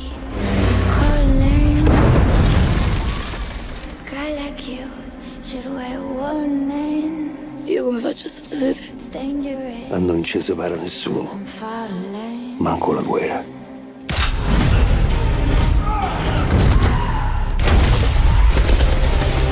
Io non ammazzo nessuno.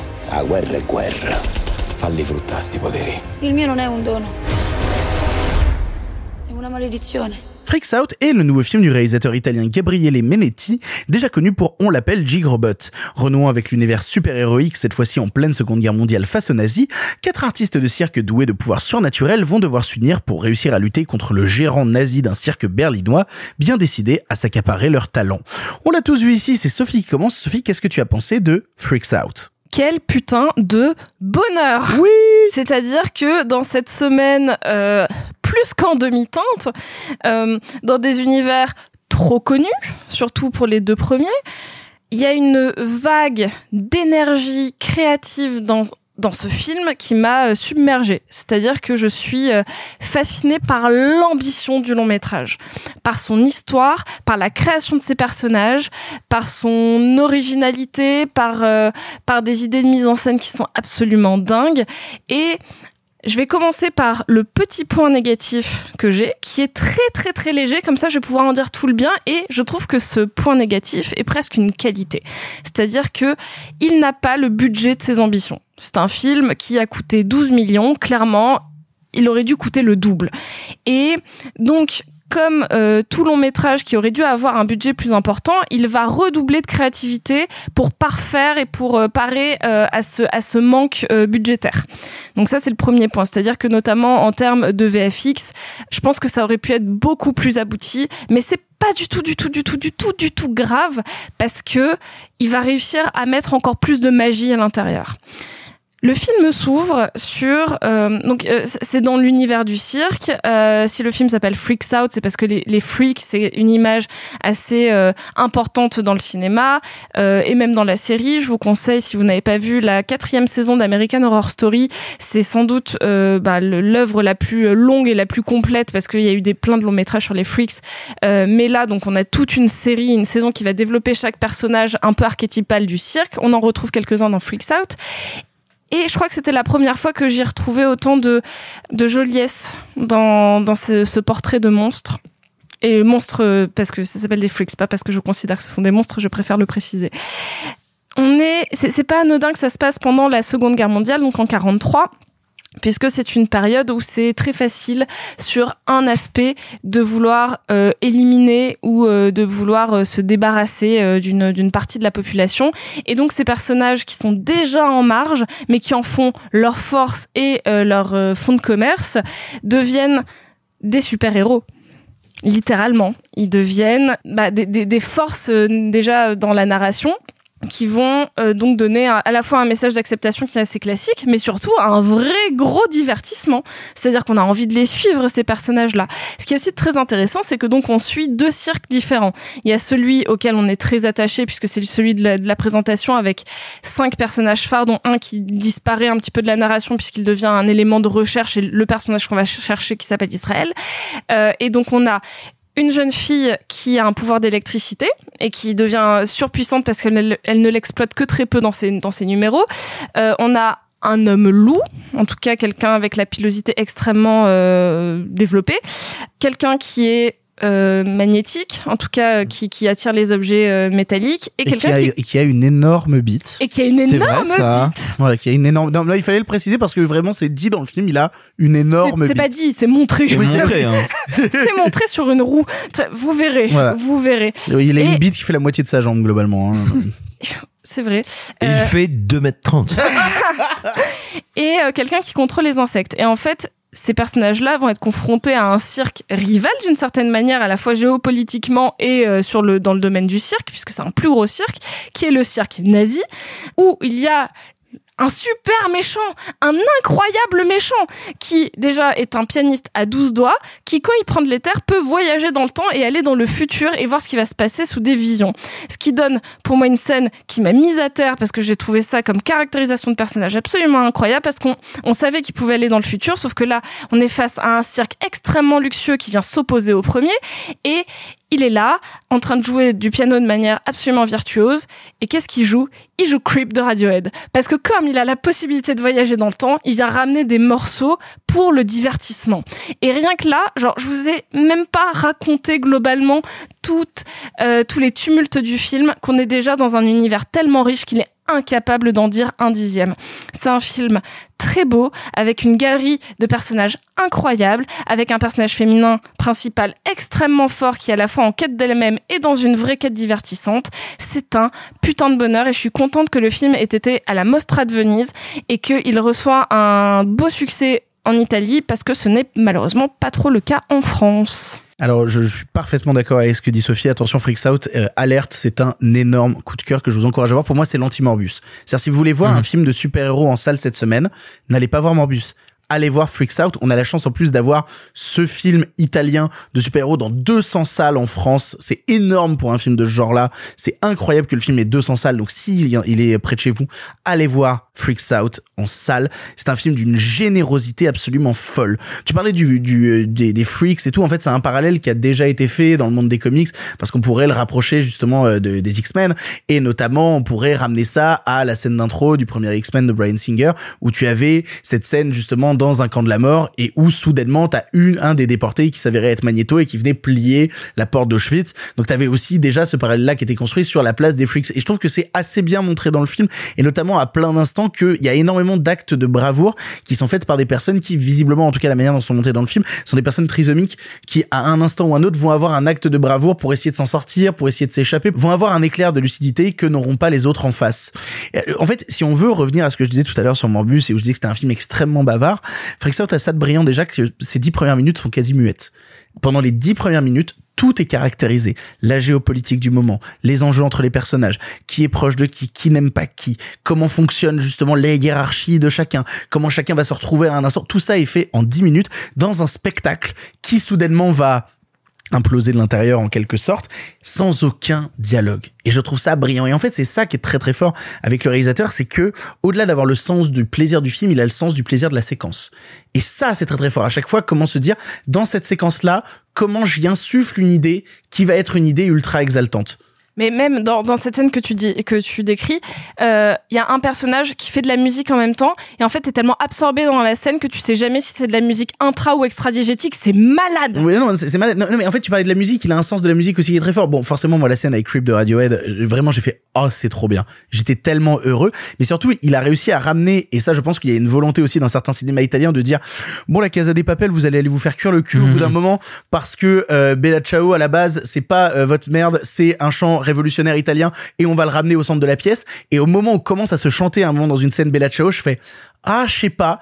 Et en fait, la manière dont il arrive à le faire est tellement malin, tellement subtil et tellement fort que j'ai eu des frissons et que j'ai dit, Ah, mais c'est, en fait, c'est comme ça qu'on l'utilise dans du cinéma. C'est comme ça qu'on l'utilise dans une œuvre cinématographique. En fait, c'est ça, putain, c'est Freaks Out, c'est un film qui est d'une générosité absolument folle, mais que ce soit même en termes de violence assumée, parce qu'il y a plein d'instants où justement dans un cinéma américain très aseptisé sur la question du super-héros, moi notamment, il y a une scène où il teste les pouvoirs de quelqu'un dans un casque à eau, euh, et puis que le mec ne, ne, ne suit pas ses attentes, donc il éclate à coups de hache le casque, puis après avoir éclaté le casque, il commence à éclater la tête du mec à coups de hache, et il y a plein d'instants que ça dans le film, tu dis, oh, ça commence à aller trop loin et c'est ça qui est jouissif, c'est ça qui est exaltant. Même dans les idées fantastiques, même dans les idées de cinéma en fait. C'est-à-dire il y a plein d'instants, même dans les idées de cul, il se permet à plein d'instants d'avoir du cul assez frontal, notamment sur une histoire d'amour. Bah on parlait du fait que t'as un mec extrêmement poilu qui va rencontrer une nana qui est extrêmement poilue elle aussi, et t'as une scène de sexe très premier degré là-dessus où tu dis ah oui d'accord on y va c'est très bien t'as un personnage qui arrête pas de se branler aussi à plein d'instants dans le film et je trouve ça toujours drôle toujours un peu à côté toujours en décalage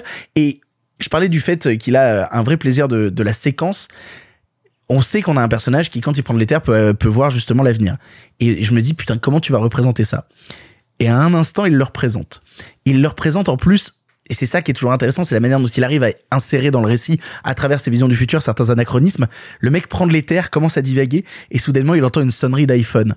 Et donc il est guidé, on est en pleine Seconde Guerre mondiale, et on a un personnage qui est guidé à travers le décor de la Seconde Guerre mondiale, à travers le décor d'un cirque de la Seconde Guerre mondiale, par une sonnerie d'iPhone qui va lui montrer des choses que lui va essayer d'empêcher. Justement, c'est incroyable d'avoir un personnage qui parle aux autres nazis en leur disant on va perdre, va y avoir un procès à Nuremberg, le, le Führer va se tirer une balle dans la tête. Le fait qu'il est conscient de tout ça et que ce soit représenté entre, en tout cas par une volonté de cinéma, parce que autour de lui, ce sont des projections. C'est comme s'il était entouré de projecteurs qui lui projettent l'avenir et des questionnements sur l'avenir.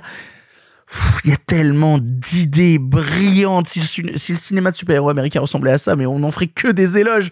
Euh, bon, alors on va lui pardonner quelques facilités d'écriture par instant parce que c'est un conte, un peu une fable. Il y a deux trois moments vis-à-vis de la gamine où je me disais, bon alors là ils peuvent la toucher, mais là ils peuvent pas la toucher. Là ils peuvent lui toucher le ventre alors qu'elle a des vêtements, mais ils prennent le jus. Alors qu'il y a des moments où elle a des vêtements, ils peuvent la toucher et finalement ils prennent pas le jus. T'as deux trois facilités un peu comme ça où tu fais, Ah, c'est pas grave, ouais, nique sa mère. C'est pas grave, ça passe quand même me dire que ce film-là, avec les ambitions de dingue qu'il a et avec l'univers dingue qu'il a, a été fait pour moins d'argent que Bienvenue chez les Ch'tis, pour moins d'argent qu'Intouchable. Euh, ça me fait poser des questions sur le financement du cinéma européen. Euh, et puis même, de toute manière, il suffit de voir le nombre de prods qui ont dû s'allier pour réussir à produire Freaks Out et que la folie de Freaks Out puisse se retrouver sur grand écran. C'est ça qu'on veut en fait. C'est ce cinéma de genre-là qu'on veut. On en veut plus, on en veut tout le temps, parce que c'est euh, bordel d'exaltant. Mais je crois que des gens sont un peu en désaccord, comme notamment Arthur. Non, je suis pas en désaccord. Non, non, je suis pas en désaccord. Je dis, disons que quelques petites réticences. Non, mais déjà, euh, je suis d'accord avec vous, c'est un film qui met euh, 90% des productions hollywoodiennes à l'amende. Je suis mille fois d'accord. C'est un film qui est bourré plein d'idées, qui propose plein de choses, qui est un film hyper généreux. Moi, j'ai pas pu m'empêcher d'y voir une espèce de de cousin antinomique de Nightmare Alley. Où là où Nightmare Alley va être un truc sur euh, justement les luttes sociales machin, là ça va être justement une espèce de parenthèse dorée. Là où c'est un film noir, ça va être un conte. Euh, là où ça va être justement essayer d'expliquer la magie ici, on ne l'explique pas. Elle est là, elle est acquise et c'est comme ça. Il y a plein de parallèles que je trouve extrêmement intéressants. Néanmoins, euh, tu parlais des X-Men tout à l'heure, c'est évident, c'est évident, mais ça n'est à tel point évident que la fin c'est Dark Phoenix. Et dans ce qu'il y a de plus beau hein, dans les comics, à ce qu'il y a de plus laid dans les films. Je sais pas, j'ai pas vu Dark Phoenix. C'est le moment où je me suis dit que j'en avais plus rien à foutre. Bah, tu vois la scène de fin? Non, j'ai pas vu Dark Phoenix. Non. Tu vois la scène de fin de Freaks Out? Oui. Voilà. D'accord. Non, mais je suis sûr que c'est vachement mieux dans Freaks Out. Oui, et Bah en voilà. même temps, et en même temps, quand je vois cette fin, je me dis bon, ok, d'accord. euh, Ouais, mais s'ils la font mieux. Ouais, mais quand même, j'ai pas pu m'empêcher de me dire, enfin, pour le coup, là où le film a été original tout le long, la scène de fin, je me dis ouais, mais je la connais déjà. Je la connais déjà dans les comics, je la connais déjà dans les films. C'est dommage en fait. C'est dommage par plein d'aspects. Il y a des moments où je trouve que le film est trop naïf. Pourquoi dans un monde de la Seconde Guerre mondiale en Italie, on voit pas un seul fasciste? Pourquoi on parle pas de Mussolini? Pourquoi on voit que des nazis? C'est quand même un peu euh, naïf comme vision Le du film truc. arrête pas de parler de lutte antifasciste, arrête pas de parler justement Non, à il travers parle les des nazisme, mais il parle jamais des Pardon, mais et tu, tu- on voit pas un seul facho. Alors, on n'en voit pas, mais par contre, il arrête pas de dire le fait, justement, à un moment, ils font, t'as justement un des révolutionnaires qui fait le compte, il dit, j'ai buté 35 nazis et 12 fascistes, et moi, si je suis là, c'est pour lutter contre les fascistes. Oui, mais parce que c'est les enjeux du film donnés à un instant T. Mais ils sont présents dans le film et ils sont présents en toile de fond d'une certaine guerre, d'un voir, certain mais, euh, fantastique. Oui, mais je sais que t'aimes voir des fachos, Arthur, mais ça, oui, c'est un autre j'aime voir les fachos, c'est comme ça. euh, Et bah, et bah, t'aurais dû être au Trocadéro la On semaine ne dernière. juge pas les kinks. Non, et puis je peux pas m'empêcher de trouver le film un peu trop long. Ah putain, non, ça va pas. Ah ouais, moi il y a vraiment des moments où j'étais, je trouvais qu'il y avait trop d'aller-retour, de, ils les attrapent et puis finalement ils en sortent et puis finalement ils reviennent. Et, oh, c'est, long. moi j'ai trouvé ça un peu long. Il dure 50 minutes de plus que Morbius, j'ai l'impression qu'il en durait 50 minutes de moins. Je suis en train de faire le calcul dans ma tête. C'est court. J'arrête les taux à 50 ans. Ah d'accord, d'accord, ok, je comprends mieux. Non, Non, non, non, non, non, je suis non, désolé, moi je trouve que le film est un peu long. Tu t'ennuies que- moins devant Freaks Out que devant Morbius. Peut-être, mais il n'empêche que le film est quand même un peu long, tu vois. Je trouve qu'il y a quand même, enfin, le film, le, le film dure 2h20. C'est quand même pas rien, c'est un beau morceau. Et je trouve que, si tu lis l'histoire, il aurait pu en faire deux heures. Il aurait pu en faire deux heures facile sans souci. Il y a plein de scènes où je me dis, ça sert à rien. Alors, moi aussi, toutes les scènes musicales sont, je les trouve incroyables, même si, euh, globalement, je trouve que la, la caméra gesticule beaucoup trop. Enfin, genre, euh, il a une manière de balader la caméra autour du piano. Je suis là, genre, oh, oh, oh, euh, calmos. Vous avez parlé de Radiohead. Je crois qu'à un moment, il reprend Gun N' Roses aussi. Oui, totalement. Et tu parlais, euh, Sophie, de effectivement toute la dans la scène d'intro la musique. Ce qui est hyper fort, c'est que non seulement les personnages sont caractérisés sans son, mais en plus ils le sont par les instruments parce que la, la gamine électrique. Euh, la le- l'instrument utilisé c'est un thérémine C'est un thérémine, instrument euh, électri- enfin tu vois Oui, oui, électrique. donc je trouve ça assez intéressant. Je trouve que c'est je trouve que c'est plein de bonnes idées. Je trouve qu'ils jouent tous plutôt bien. Euh, j'aime bien cette idée d'avoir euh, les estropiés qui se rassemblent et, contre contre contre la guerre. Enfin tu vois. Contre Hitler. contre Hitler j'aime bien cette idée là tu vois. Oui, et que même à un moment, justement, ils sont face à un nazi qui a été estropié, et ils se posent la question est-il plus nazi ou estropié? Et donc du coup, comment est-ce qu'on est comment est-ce qu'on se situe par rapport à lui? C'est non, c'est c'est intéressant à quel point le film déborde d'idées, même d'idées visuelles, parce que justement tous ces mecs qui ont des prothèses et qui viennent Ouais. faire la guerre avec leurs prothèses, là encore une fois, ça rajoute quelque chose. Non, voilà, moi globalement, euh, je suis d'accord avec vous, euh, privilégier mille fois Freaks Out à Morbius. Juste, c'est peut-être un film un peu long et parfois un peu naïf, ce qui n'empêche pas que c'est un bon film. Mais il faut l'avoir en tête, je pense. Simon, pour conclure. Ah bordel de bordel que ça fait du bien de voir un film de conteur et qui entreprend le cinéma comme l'action de compter. Vous avez euh, parlé de la scène d'ouverture, du coup je vais me permettre moi aussi de l'évoquer et c'est la seule chose que je spoilerai du récit. Bah, la scène d'ouverture c'est donc le spectacle de ce petit cirque de monstres. C'est littéralement leur spectacle. hein. Euh, Il y a le public qui est là, ils font leur numéro. Mais ce qui est assez passionnant, c'est là où on réalise quel est le projet de Gabriele Maintelli qui a fait avant euh, Il s'appelle Jigrobot, sur lequel je reviendrai. Et ben son projet, et je le disais, c'est un projet narratif. C'est-à-dire qu'on va découvrir les pouvoirs des personnages et on ne les découvre pas parce qu'ils ont des potentialités spectaculaires, on ne les découvre pas parce qu'ils nous autorisent à faire tel ou tel effet spécial ou tel truc, on les découvre, et c'est ce que nous montre la mise en scène, parce que ces pouvoirs racontent quelque chose de chacun de ces protagonistes. Leurs pouvoirs encapsulent à la fois l'idée de leur potentialité, leurs limites, ce qu'ils veulent atteindre, ce qui les empêche d'y arriver, c'est-à-dire la règle de toute narration qui se tient, A veut arriver à B, mais C l'en empêche. Et donc tout ça dans cette séquence incroyablement fluide, qui effectivement n'a pas besoin ou quasiment pas besoin de dialogue, parce que littéralement c'est l'image qui nous raconte ce qui arrive et ce qui adviendra, et quand cette séquence d'une poésie sans nom et invraisemblablement spectaculaire s'interrompt, nous découvrons que c'était une des visions de celui qui prend de l'éther pour voir le futur. En à peine dix minutes, on a une quantité de niveaux de lecture, une quantité de narration, une quantité de poésie qui nous ont été déversées dans la gueule qui est extrêmement impressionnante, mais tout ça, pas pour faire de l'esbrouf, pour raconter des choses. Et tout le film va être de ce niveau-là. C'est le meilleur film de super-héros qu'on ait vu depuis, euh, je pense, depuis la Lune de Jupiter. C'est intéressant parce que c'est un film de super-héros européen. Il faut savoir si vous aimez le cinéma de super-héros, si vous aimez les super-héros, ce n'est pas du tout une invention américaine, ça vient d'Europe et en particulier de France. Allez lire le bouquin de Xavier Fournier sur l'origine des super-héros et des super-héros français. Eh ben, vous parliez des X-Men, bien sûr, ça fait penser aux X-Men, mais ça fait penser au. J'ai un, euh, un léger doute là en parlant. Est-ce que c'est les Cavaliers ou les Chevaliers de l'Étoile? Bref, les premiers X-Men qui sont français et qui dont le film s'inspire très clairement. Donc voilà, c'est un film qui est passionnant à ce niveau-là. Il est invraisemblablement spectaculaire. Ces personnages sont canons. C'est d'une beauté sans nom. C'est mené avec une inventivité à un rythme incroyable. Et enfin, je terminerai en disant bah, vous savez, hein, dès qu'on arrive un petit peu à tenser euh, euh, les, on va dire les, les, les espèces de fausses sceptiques que sont Morbius et l'essentiel de la production super-héroïque américaine, vous avez toujours des gens pour venir dire ah vous êtes élitiste, ah vous n'avez pas vous marrer, ah vous n'avez pas machin, voire même certains qui se partent de postures proto-spécialistes et proto-cinéphiles de la culture populaire. Alors voilà, il faut savoir que Freaks Out démarre très très mal. Tous ces gens qui prétendent défendre ça, qui prétendent défendre une forme de culture populaire, euh, quand on vient leur rappeler que les trucs qu'ils regardent et sur lesquels ils se tirent sur le jonc euh, sont globalement euh, du jus de cadavre, bah tous ces gens-là, s'ils ne vont pas voir Freaks Out, ces gens-là n'auront plus qu'à baisser les yeux. Parce que ça, c'est de la putain de grande culture populaire, de spectacle qui te roule dessus, qui te casse la gueule, qui te dit les bourses ou la vie, bah non, les deux, et je repars, je repars tranquillement à la maison. Voilà.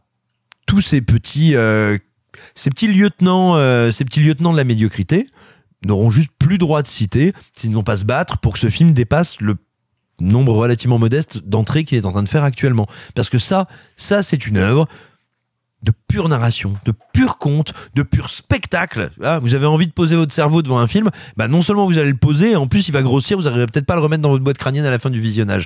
Non, vraiment, Freaks Out, c'est une merveille et c'est une merveille de ce que c'est que raconter une histoire. Vous l'aurez compris, on est tous très amoureux de Freaks Out. Euh, Arthur a quelques réticences, mais euh, elles sont légères. On vous laissera aller le voir en salle, même on vous encourage énormément à courir en salle de cinéma si une salle autour de chez vous diffuse Freaks Out pour euh, vraiment passer 2h20 de pur plaisir. Il y a un dernier film du présent avant de passer au film. En bref, on va vous parler du monde d'hier. Qu'est-ce que tu crois? Non mais pourquoi tu t'énerves là? Il faut que Gaucher renonce, il faut que cette élection n'ait pas lieu. Tu aurais dû te représenter, Elisabeth, je te l'ai dit mille fois. Mille fois. C'est ta faute. Ton orgueil. Alors je le dis solennellement. Monsieur Gaucher et Madame de Rincy ont aujourd'hui du sang sur les mains. Ah, ne me touche pas. Bonsoir, Madame la Présidente. Bonsoir, monsieur le député. C'est une internationale fasciste, Elisabeth, qui est en train de se mettre en branle. La Russie, la Turquie, le Brésil, l'Amérique. Si Willem est élu, c'est lui qui en prendra la tête. Si tu ne fais rien, il ne restera rien de toi. Rien. Ton nom, ce sera comme une tâche dans les livres d'histoire. Tu seras celle qui n'a rien fait. Le Monde d'hier est le nouveau long métrage de Diastème avec Léa Drucker, Benjamin Biolay, Denis Podalides, encore lui aujourd'hui, et Alban Lenoir. On y découvre Elisabeth de Rincy, présidente de la République en fin de mandat, qui, alors que son successeur désigné est en cours de route vers le pouvoir, apprend qu'un scandale risque d'éclater après le premier tour. Comment réussir alors à empêcher la catastrophe et la montée de l'extrême droite? On l'a vu avec Simon et Arthur, et c'est Simon qui commence. Simon, qu'est-ce que tu as pensé du Monde d'hier? Eh bien, moi, je me suis toujours demandé, mais vraiment, ça fait longtemps, parce que c'est une problématique qui m'intéresse, qui me questionne, qui pour moi euh, est source de grande potentialité. Qu'est-ce que ça fait de manger un Big Mac all-inclusive dans un caveau familial fermé depuis 7 ans. Eh bien, grâce à ce film, j'ai pu quasiment en odorama m'approcher de ce sentiment parce que bah, le cinéma de Diastème, moi, m'a jamais passionné en termes de mise en scène ou d'écriture. Néanmoins... Même un français, t'aimes pas? J'en j'en ai entendu beaucoup de bien. J'y arrive. Néanmoins, il avait pour lui, avec un français, on va dire, d'étreindre de manière maladroite, mais de manière volontaire et sensible, le destin d'un homme d'extrême droite, d'un skinhead, à travers à travers différentes années, différentes périodes de sa vie, en questionnant ses doutes, ses questions, ses engagements, ses élans, ses erreurs, ses errements, bref, plein de choses. Et en le faisant, j'ai envie de dire, sans fausse pudeur et sans moraline euh, trop débile. Mais surtout, ça fonctionnait parce que c'était un film de direction de comédien. Là, nous avons un film qui s'appelle Le Monde d'hier. Le problème, c'est que c'est l'ultra maxi best-of de tous les poncifs sur la politique, mais pas tant les poncifs que nous, nous aurions, citoyens, dans nos représentations, les stéréotypes que nous, nous charrions quand nous pensons aux politiques et aux politiciens, c'est le poncif du cinéma. De tout ce qu'on a déjà représenté, d'oralité, de manière de parler, d'être statique, de filmer les ors de la République à l'heure de leur crépuscule. Et c'est un film qui est poussiéreux qui ressemble à une fiction France 3 Limousin. Moi, à chaque moment, je suis régulièrement obligé de me frapper le visage pour me dire ah mais non, c'est pas des animaux qu'on va traire, c'est des acteurs qui jouent des personnages. Oh là là. Et c'est terrible parce que le, le, film est aussi épais qu'il se voudrait fin. Et c'est dire comme il se veut fin. Euh, et, et c'est terrible parce que moi, ce qu'il essaye de raconter euh, pourrait m'amuser, m'intéresser, me proposer un jeu de piste politique pas un film à clé, hein, faut pas déconner, mais un jeu de piste pas inintéressant, sauf qu'il est tellement mal écrit, mon dieu. Il part d'une situation qui est une, ce qu'on pourrait appeler un vrai cas d'école théorique qu'il n'arrive jamais à explorer en théorie, jamais à rendre non plus organique et charnel. À un moment, tu as un espèce de rebondissement que je vais pas vous spoiler, mais en gros, euh, on suit une situation pendant le premier tiers du récit qui est rebattue par un événement extérieur qui en gros devrait transformer l'Élysée euh, en ruche cocaïnomane quoi. Et ben là littéralement c'est bonjour madame la présidente, quelque chose vient de se passer. Oh mon dieu, qu'est-ce qui s'est passé? Expliquez-moi, faites-moi un briefing. Et putain, je m'y croyais, enfin vraiment c'est fou quoi. Ouais, vraiment j'ai l'impression de revoir un extrait là. Je vous en prie. et non non mais voilà, je, je trouve que le film est poussiéreux, daté et en fait j'ai un peu l'impression de voir euh, un directeur de cabinet de François Hollande euh, m'expliquer comment lutter contre la finance. Euh, voilà, c'est un petit peu comme dire, tu viens en partouze et t'arrives finalement t'es au club de Mickey. C'est un peu compliqué. oh là là là là. non mais je suis assez d'accord avec toi. En fait, la proposition sur le papier m'intéresse parce que quand je vois le début, je me dis le dispositif est assez minimaliste. On va souvent être dans des gestions de huis clos où des personnages discutent d'enjeux avec des discussions politiques, avec qui va baiser qui, comment on va se retrouver justement avec euh, euh, machin qui va la faire à l'envers non mais ça m'intéresse. En fait le sujet de base peut m'intéresser mais en fait à partir du moment où on l'applique à du cinéma ça me passionne beaucoup moins. Déjà parce que le rythme du film est épuisant c'est-à-dire le film est lent et lent mais lent et lent pour pas grand chose lent pour en fait faire euh, constamment du surplace. Il y a un sentiment de film qui passe à, à, à deux à l'heure et en fait c'est marrant parce que autant le film et la manière dont il est fait est un film qui est extrêmement lent, mais tous les personnages jouent comme s'ils étaient pressés. Ou en tout cas, les discours des personnages sont euh, on n'a pas le temps, on est pressé, vite on est limité, mais en fait la mise en scène ne me fait jamais ressentir le discours des personnages. Le discours est pas raccord. Et ça c'est compliqué parce que déjà on a un film à deux têtes, avec des gens qui s'agitent devant une caméra qui est léthargique. Ça, ça me pose un vrai, vrai, vrai, vrai, vrai souci. Avec en plus des partis pris parfois dans le scénario qui sont extrêmement lourd pour caractériser les personnages, notamment quand on voit quel est le nouveau candidat qui va prendre la suite de Elisabeth de Rincy, qu'on le voit dans une scène euh, dans, dans l'arrière-salle d'un resto, et que euh, il cite une référence des tontons flingueurs. Ce, ce moment-là, bah, qui est Dominique Sprochkan. Quoi. Non, non, non, non, ah non, mais le, le moment où il fait, euh, moi mes ennemis, je les disperse, je les ventile. Je genre oh putain, il euh, y a Audiard qui est en train de faire des backflips dans sa tombe là. C'est vraiment extrêmement compliqué quoi. Ça, ça ne marche pas. Et en plus après ça essaye d'aller très très très très très très fort dans le mélo, mais genre tellement fort que pour y rajouter une surcouche, il faut sortir les violons, il faut y aller encore plus. Ça, ça, ça me gêne un peu. En fait, mon principal problème, on s'en était parlé au téléphone, euh, Simon, de ce truc-là. Mon principal problème, c'est que le film s'appelle Le Monde d'hier, et que pour faire un commentaire sur le monde d'hier, faudrait déjà être dans le monde d'aujourd'hui ou dans le monde de demain. Et le problème, c'est que c'est un film qui est dans le passé, fait par quelqu'un qui est inscrit dans un discours du passé. Et ça, ça me pose problème parce que oui, le monde d'hier, il y a une référence de littérature. Euh, voilà, Simon me regarde avec des en mode est-ce qu'il va dire qu'il y a une rêve de littérature Oui. Ah non, pas du tout, non. non, plus vraiment pas. Non, mais il faut que j'aborde ta grosse pléiade à un moment ou à un autre forcément. Euh, mais du coup, mais mais du coup, oui, il y a une référence de littérature. Mais quand on choisit justement de prendre le monde d'hier, qui est un commentaire politique, il faut justement se mettre en position de recul vis-à-vis de ce monde d'hier et décrypter pourquoi ce monde d'hier n'est plus le monde d'aujourd'hui ou en tout cas comment ce monde d'hier est un monde à la dérive, en train de disparaître, en train de mourir, qui justement va se faire remplacer par de nouveaux idéaux, de nouvelles manières de fonctionner. Et ce n'est pas le cas. En fait, on nous montre quelque chose qui fait du surplace, le fait que le monde d'hier est en fait le monde d'aujourd'hui et donc le texte est complètement euh, en fait je, vois un peu euh, le film comme des gens, si jamais c'est, on garde le monde d'hier comme titre, comme des gens qui se battraient pour préserver un monde d'hier qui est en train de disparaître. Comme la mort du monde d'hier. Sauf que quand le film se termine, déjà, il va pas au bout de son sujet, il va pas au bout de son récit, il nous manque une véritable conclusion, il nous manque des choix d'une certaine radicalité pour trancher vers où pourrait aller l'histoire et en voulant laisser à tout prix la porte ouverte, mais en fait, il laisse aucune place à de la réflexion. Et ça, ça m'emmerde en fait. Pour parler de ce monde d'hier, faut pas s'inscrire à l'intérieur, faut avoir le recul, faut euh, déjà avoir un, un pied dans le monde d'après. Et, euh, et ça m'emmerde parce que euh, autant j'aime énormément les comédiens et notamment qu'on aime ou qu'on n'aime pas ce qu'ils font dans le film, Denis Podalides se donne à fond. Denis Podalides, encore une fois, moi c'est un comédien que je respecte à mort et il a deux trois scènes où il parle à Léa Drucker et où il lui rentre dedans en mode t'aurais dû te représenter et tout, où tu y crois à ces sentiments-là. Et puis même en termes, si on veut citer tous les comédiens du film, je suis toujours content de voir Emma Decaune. Je me dis oh tiens, elle a encore une carrière. Euh, je suis ravi vraiment de, de voir Emma Decaune avoir une scène dans le film. Bah oui. Ah non, elle, elle, elle a fait une série récemment qu'elle a écrit et réalisé qu'il faut que je voie qui s'appelle Neuf mecs. Euh, voilà sur Canal donc il faut que j'y jette un coup d'œil. Mais quand je l'ai vu à l'écran, j'ai fait oh mon dieu Emma Decaune qui joue dans un truc.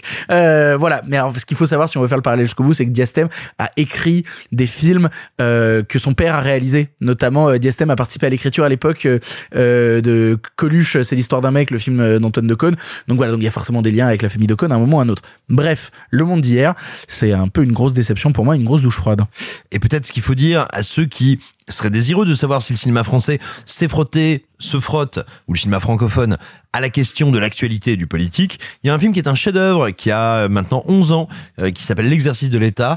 J'en ai Tu m'en parles par- tout le temps dès qu'on parle de cinéma politique. incroyable. Ouais, mais c'est un chef-d'œuvre de Pierre Chaleur. C'est un film immense et qui a beaucoup de passerelles, dont beaucoup de problématiques et de thématiques se recoupent avec le monde d'hier. Écoutez, regardez l'exercice de l'État. C'est un film gigantesque et c'est un film qui, on va dire, non pas un film qui vous donne une opinion, genre ça c'est bien, ça c'est mal, mais c'est un film qui vous aide à conceptualiser quelles sont les problématiques, non seulement pour nous citoyens, mais pour les gens qui font partie du Léviathan, c'est-à-dire cette machine de l'État qui broie, qui consume autant qu'elle exalte. Qu'est-ce qui se passe quand on est au milieu, au cœur du réacteur, dans l'œil du cyclone? Regardez l'exercice de l'État. Arthur, pour conclure.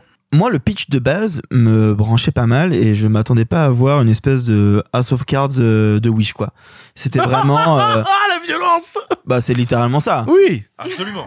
Oui, oui, non, c'est ça. En fait, ce qui me désole le plus, je crois, c'est que c'est co-scénarisé par euh, l'homme qui, euh, qui est le duo euh, Dave et l'homme, qui sont les deux. euh, Oh, merde qui ont fait. euh, Elle est Ah, un un- président un- ne devrait pas un dire ça. euh, Lisez, un etc. président ne devrait pas dire ça, c'est formidable. Et ils ont fait un bouquin sur Macron récemment dont j'ai Oui, pas le euh, nom, euh, qui est un peu passé inaperçu. Le néant. Le, oui. le un- un Ça s'appelle le néant Euh, non, c'est quelque chose et le néant, c'est euh, oui non, c'est sûrement un truc. comme ça. Bref, Mais- mais lisez du papier dans le néant. Ouais, Le le très très le néant. c'est encore pire. Euh, Mais lisez leur papier dans le monde en général parce que ce sont des journalistes, il ne faut pas qu'écrire des bouquins, ils écrivent régulièrement et c'est ouf. ouais, c'est super ce que font mais, mais du coup, ce qui est très décevant, c'est que ce sont, enfin, en tout cas, l'homme, c'est quelqu'un qui connaît la politique, qui connaît l'histoire. Et en fait, je sais pas comment vous l'avez ressenti, mais moi, j'avais l'impression de voir un agrégat de l'histoire politique récente. C'est-à-dire que c'est la maladie de, désolé, je spoil, hein, la maladie de Mitterrand qui rencontre les mallettes euh, Sarkozy-Kadhafi qui rencontre l'affaire Fillon.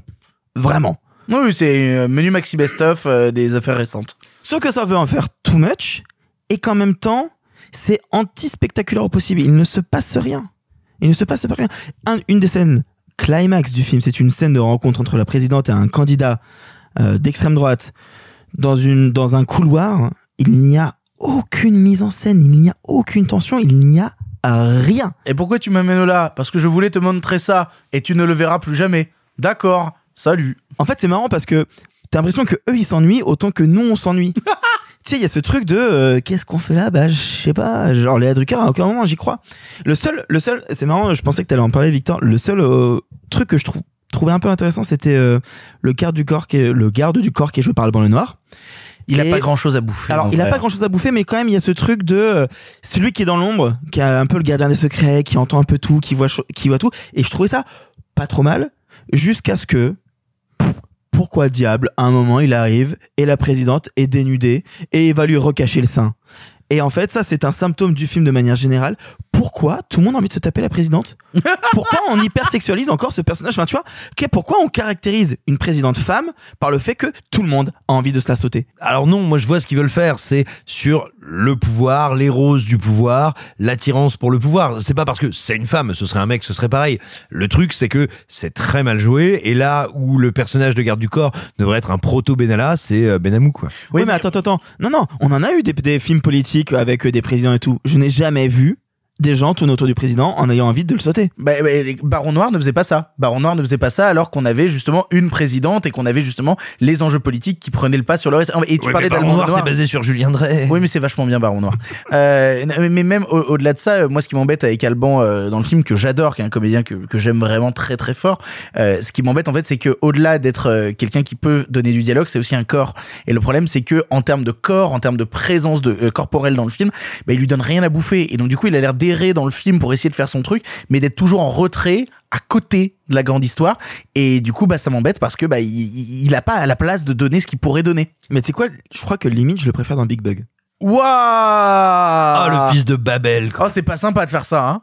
Limite, je crois, en fait. Maintenant que j'y pense, tu parles de présence de corps et tout. Limite, je crois que. Oui, mais parce qu'il s'amuse dans Big Bug. Tu, tu sens que limite, dans Big Bug, il, il en fait des caisses, mais il s'amuse, tu vois. Il a quelque chose à donner, alors que là, dans le monde d'hier, bah, il est obligé de faire un peu du surplace. Non, puis il y a- il y, a quand même un truc qui est très bizarre, c'est que on essaie de nous caractériser les personnages, mais en fait, on s'en fout de la relation de la présidente avec sa fille. Enfin, ça n'a- n'apporte rien. C'est pas du tout exploité. Avec son ex-mari. Avec son ex-mari, on ça s'en c'est fout. le pire, ça c'est le pire. Et enfin, tu vois, il y a plein de petits trucs. euh, donc, je spoil, tant pis, mais donc la présidente a une maladie. Ça, ça- ça n'apporte pas beaucoup plus d'enjeux que si ce n'est que bah du coup elle peut pas se représenter à cause de ça et qu'eux le savent pas, mais c'est tout. Ça non, se tient en mais deux à un moment, tu crois qu'on va te jouer un truc. Et on en te fait, dit, non. si elle se représente, du coup, elle en mourra. Mais déjà, il y a un truc qui est quand même terrible, c'est qu'on te dit, elle ne veut pas se soigner tant qu'elle est en mandat. Mais on ne dit pas pourquoi. Tu te dis, ah bah non, elle est juste, en fait, elle est un peu con, quoi. Oui, C'est et- logique, et- d'accord. et- oui, non, et puis surtout, elle a l'air d'avoir que ça à foutre de se soigner. hein. Je suis désolé, à plein moment, elle dit non, je suis très occupée. Elle a l'air de se faire chier tout le temps. Elle a vraiment le temps d'aller se faire soigner. Hein. Non, non, mais c'est très compliqué. Je trouve que c'est un film qui est, euh, qui manque d'ambition et qui en même temps veut trop en faire, mais qui raconte rien. Enfin, c'est franchement, c'est c'est un peu dur ce que je veux dire, mais je trouve que c'est un film absolument inutile. Vous l'aurez compris, on n'est pas très fan du monde d'hier de Diastème. On vous laissera le voir en salle pour vous faire votre propre avis. Nous en avons fini avec les films du présent, mais il y a des films en bref cette semaine, des films qu'on va traiter un peu plus rapidement. C'est l'heure des films en bref. Ça va durer encore longtemps. Eh bien, vous, qu'est-ce que vous faites dans les bras de mon cocher? Vous en avez encore beaucoup du sensationnel comme ça Pourquoi vous pensez qu'on ne prend pas le cinéma au sérieux?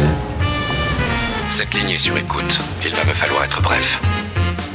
En bref, cette semaine, Retour à Reims est un documentaire de Jean-Gabriel Perriot avec la voix d'Adèle Haenel, racontant via des archives l'histoire intime et politique du monde ouvrier du début des années 50 à aujourd'hui. Gros programme donc. Arthur, tu l'as vu, qu'est-ce que tu en as pensé en bref? Pour parler du film, je vais devoir reparler du livre de base sorti en 2009 de Didier Héribon, donc euh, Retour à Reims, qui a été un, un, un beau carton. hein. Enfin, pour un, un essai sociologique euh, vendu à 60 000 exemplaires, c'était quand même assez un, gros truc. Rapidement. Didier Héribon, c'est un sociologue, un, un philosophe, euh, qui a écrit une petite quinzaine d'essais politiques de gauche, qui a beaucoup parlé de la question homosexuelle, euh, lui-même étant homosexuel, mais qui a été tout le temps un peu dans la théorie. Retour à Reims, c'est la première fois qu'il essaye de parler de lui, de son histoire, pour extrapoler, raconter autre chose. De parler de ses parents, qui étaient ouvriers, pour raconter l'histoire de la classe ouvrière. Le point de départ du, euh, du réalisateur, euh, c'est de ne pas raconter l'intégralité du livre. Le livre fait 200 pages, c'est pas possible. D'en raconter des fragments. D'où ce titre. Retour à Reims, entre parenthèses, fragments. Donc le réalisateur va faire un choix et va écrémer certaines parties du livre et va se concentrer sur, en fait, le, fond politique de ce qu'il raconte et va évacuer pas mal de questions un peu personnelles qu'il y a dans le bouquin. Le point de départ, c'est que Héribon euh, retourne à Reims euh, suite au décès de son père et qu'il retourne dans sa mère et qu'il il, il, revoit là où il a grandi, tout ce qui l'entoure Et il se pose la question de merde, pourquoi j'ai jamais raconté ça? Pourquoi j'ai toujours parlé de la question homosexuelle, mais pourquoi j'ai jamais parlé de la classe ouvrière? Et ça va être le point de départ de Perio. L'intelligence, je pense, qu'a eu Perio, et c'est ce qui fait que pour moi, Retour à 1, c'est un vrai excellent documentaire, c'est qu'il réussit à, alterner voix off et euh, images d'illustration qui semblent un peu anodines, et voix off qui se retire et illustration extrêmement forte. C'est-à-dire que toutes les images du film viennent grosso modo de la télé ou des films. Euh, il y a eu un gros travail pour remasteriser les images en, euh, des 16 mm de la télé pour qu'on n'ait pas l'impression de voir un truc de Lina.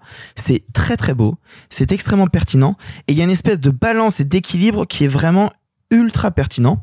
Surtout que ça se conjugue par à deux autres questionnements plus larges en fait, parce que le point de départ c'est raconter euh, les parents, comment euh, cette mère euh, qui était au départ là a dû elle aussi travailler etc pour aborder deux autres thématiques que moi je trouve intéressantes.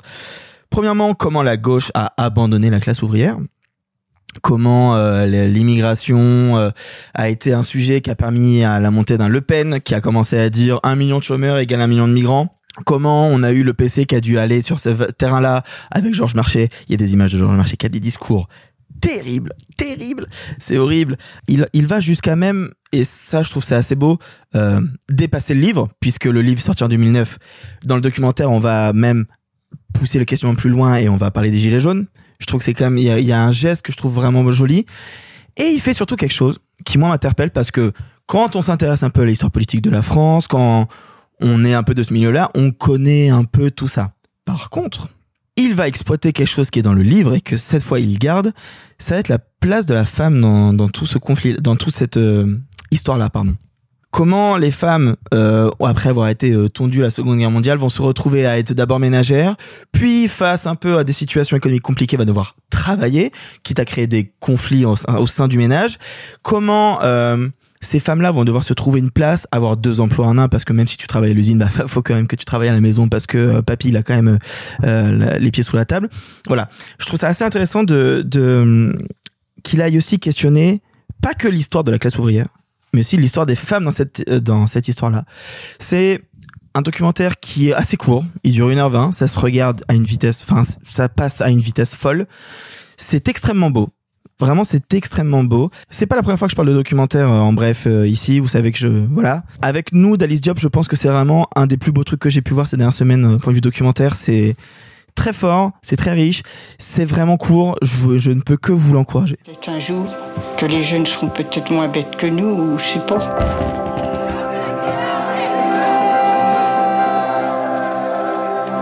Elle voulait tout me dire.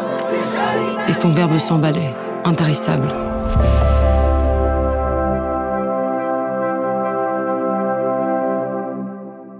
En bref, Cyrano, nouveau Joe Wright avec Peter Dinklage, adapte le travail d'Edmond Rostand, celui d'un Cyrano de Bergerac bien en avance sur son temps, mais persuadé que son apparence le privera à jamais de l'amour. Film qui devait sortir en France, puis annulé, puis au final en sortie technique seulement dans une trentaine de salles en France actuellement, Cyrano est sorti et Simon vous en parle en bref. Joe Wright, cinéaste passionnant qui travaille sur la, théâ- la théâtralité, sur la profondeur de champ, la profondeur de l'image, comment est-ce qu'on raconte en faisant se déplacer des personnages, comment est-ce qu'on travaille des figures mythiques? Il l'a fait en, en, en revisitant Anna Karenine dans ce qui est bah, probablement la plus grande adaptation qui ait jamais été faite de ce texte, dans un film qui est un chef-d'œuvre d'expérimentation, de curiosité, avec Pan, film qui est aussi sous-estimé qu'il est bien, et ça, ça te fait pan-pan euh, dans... euh, Pardon, Simon.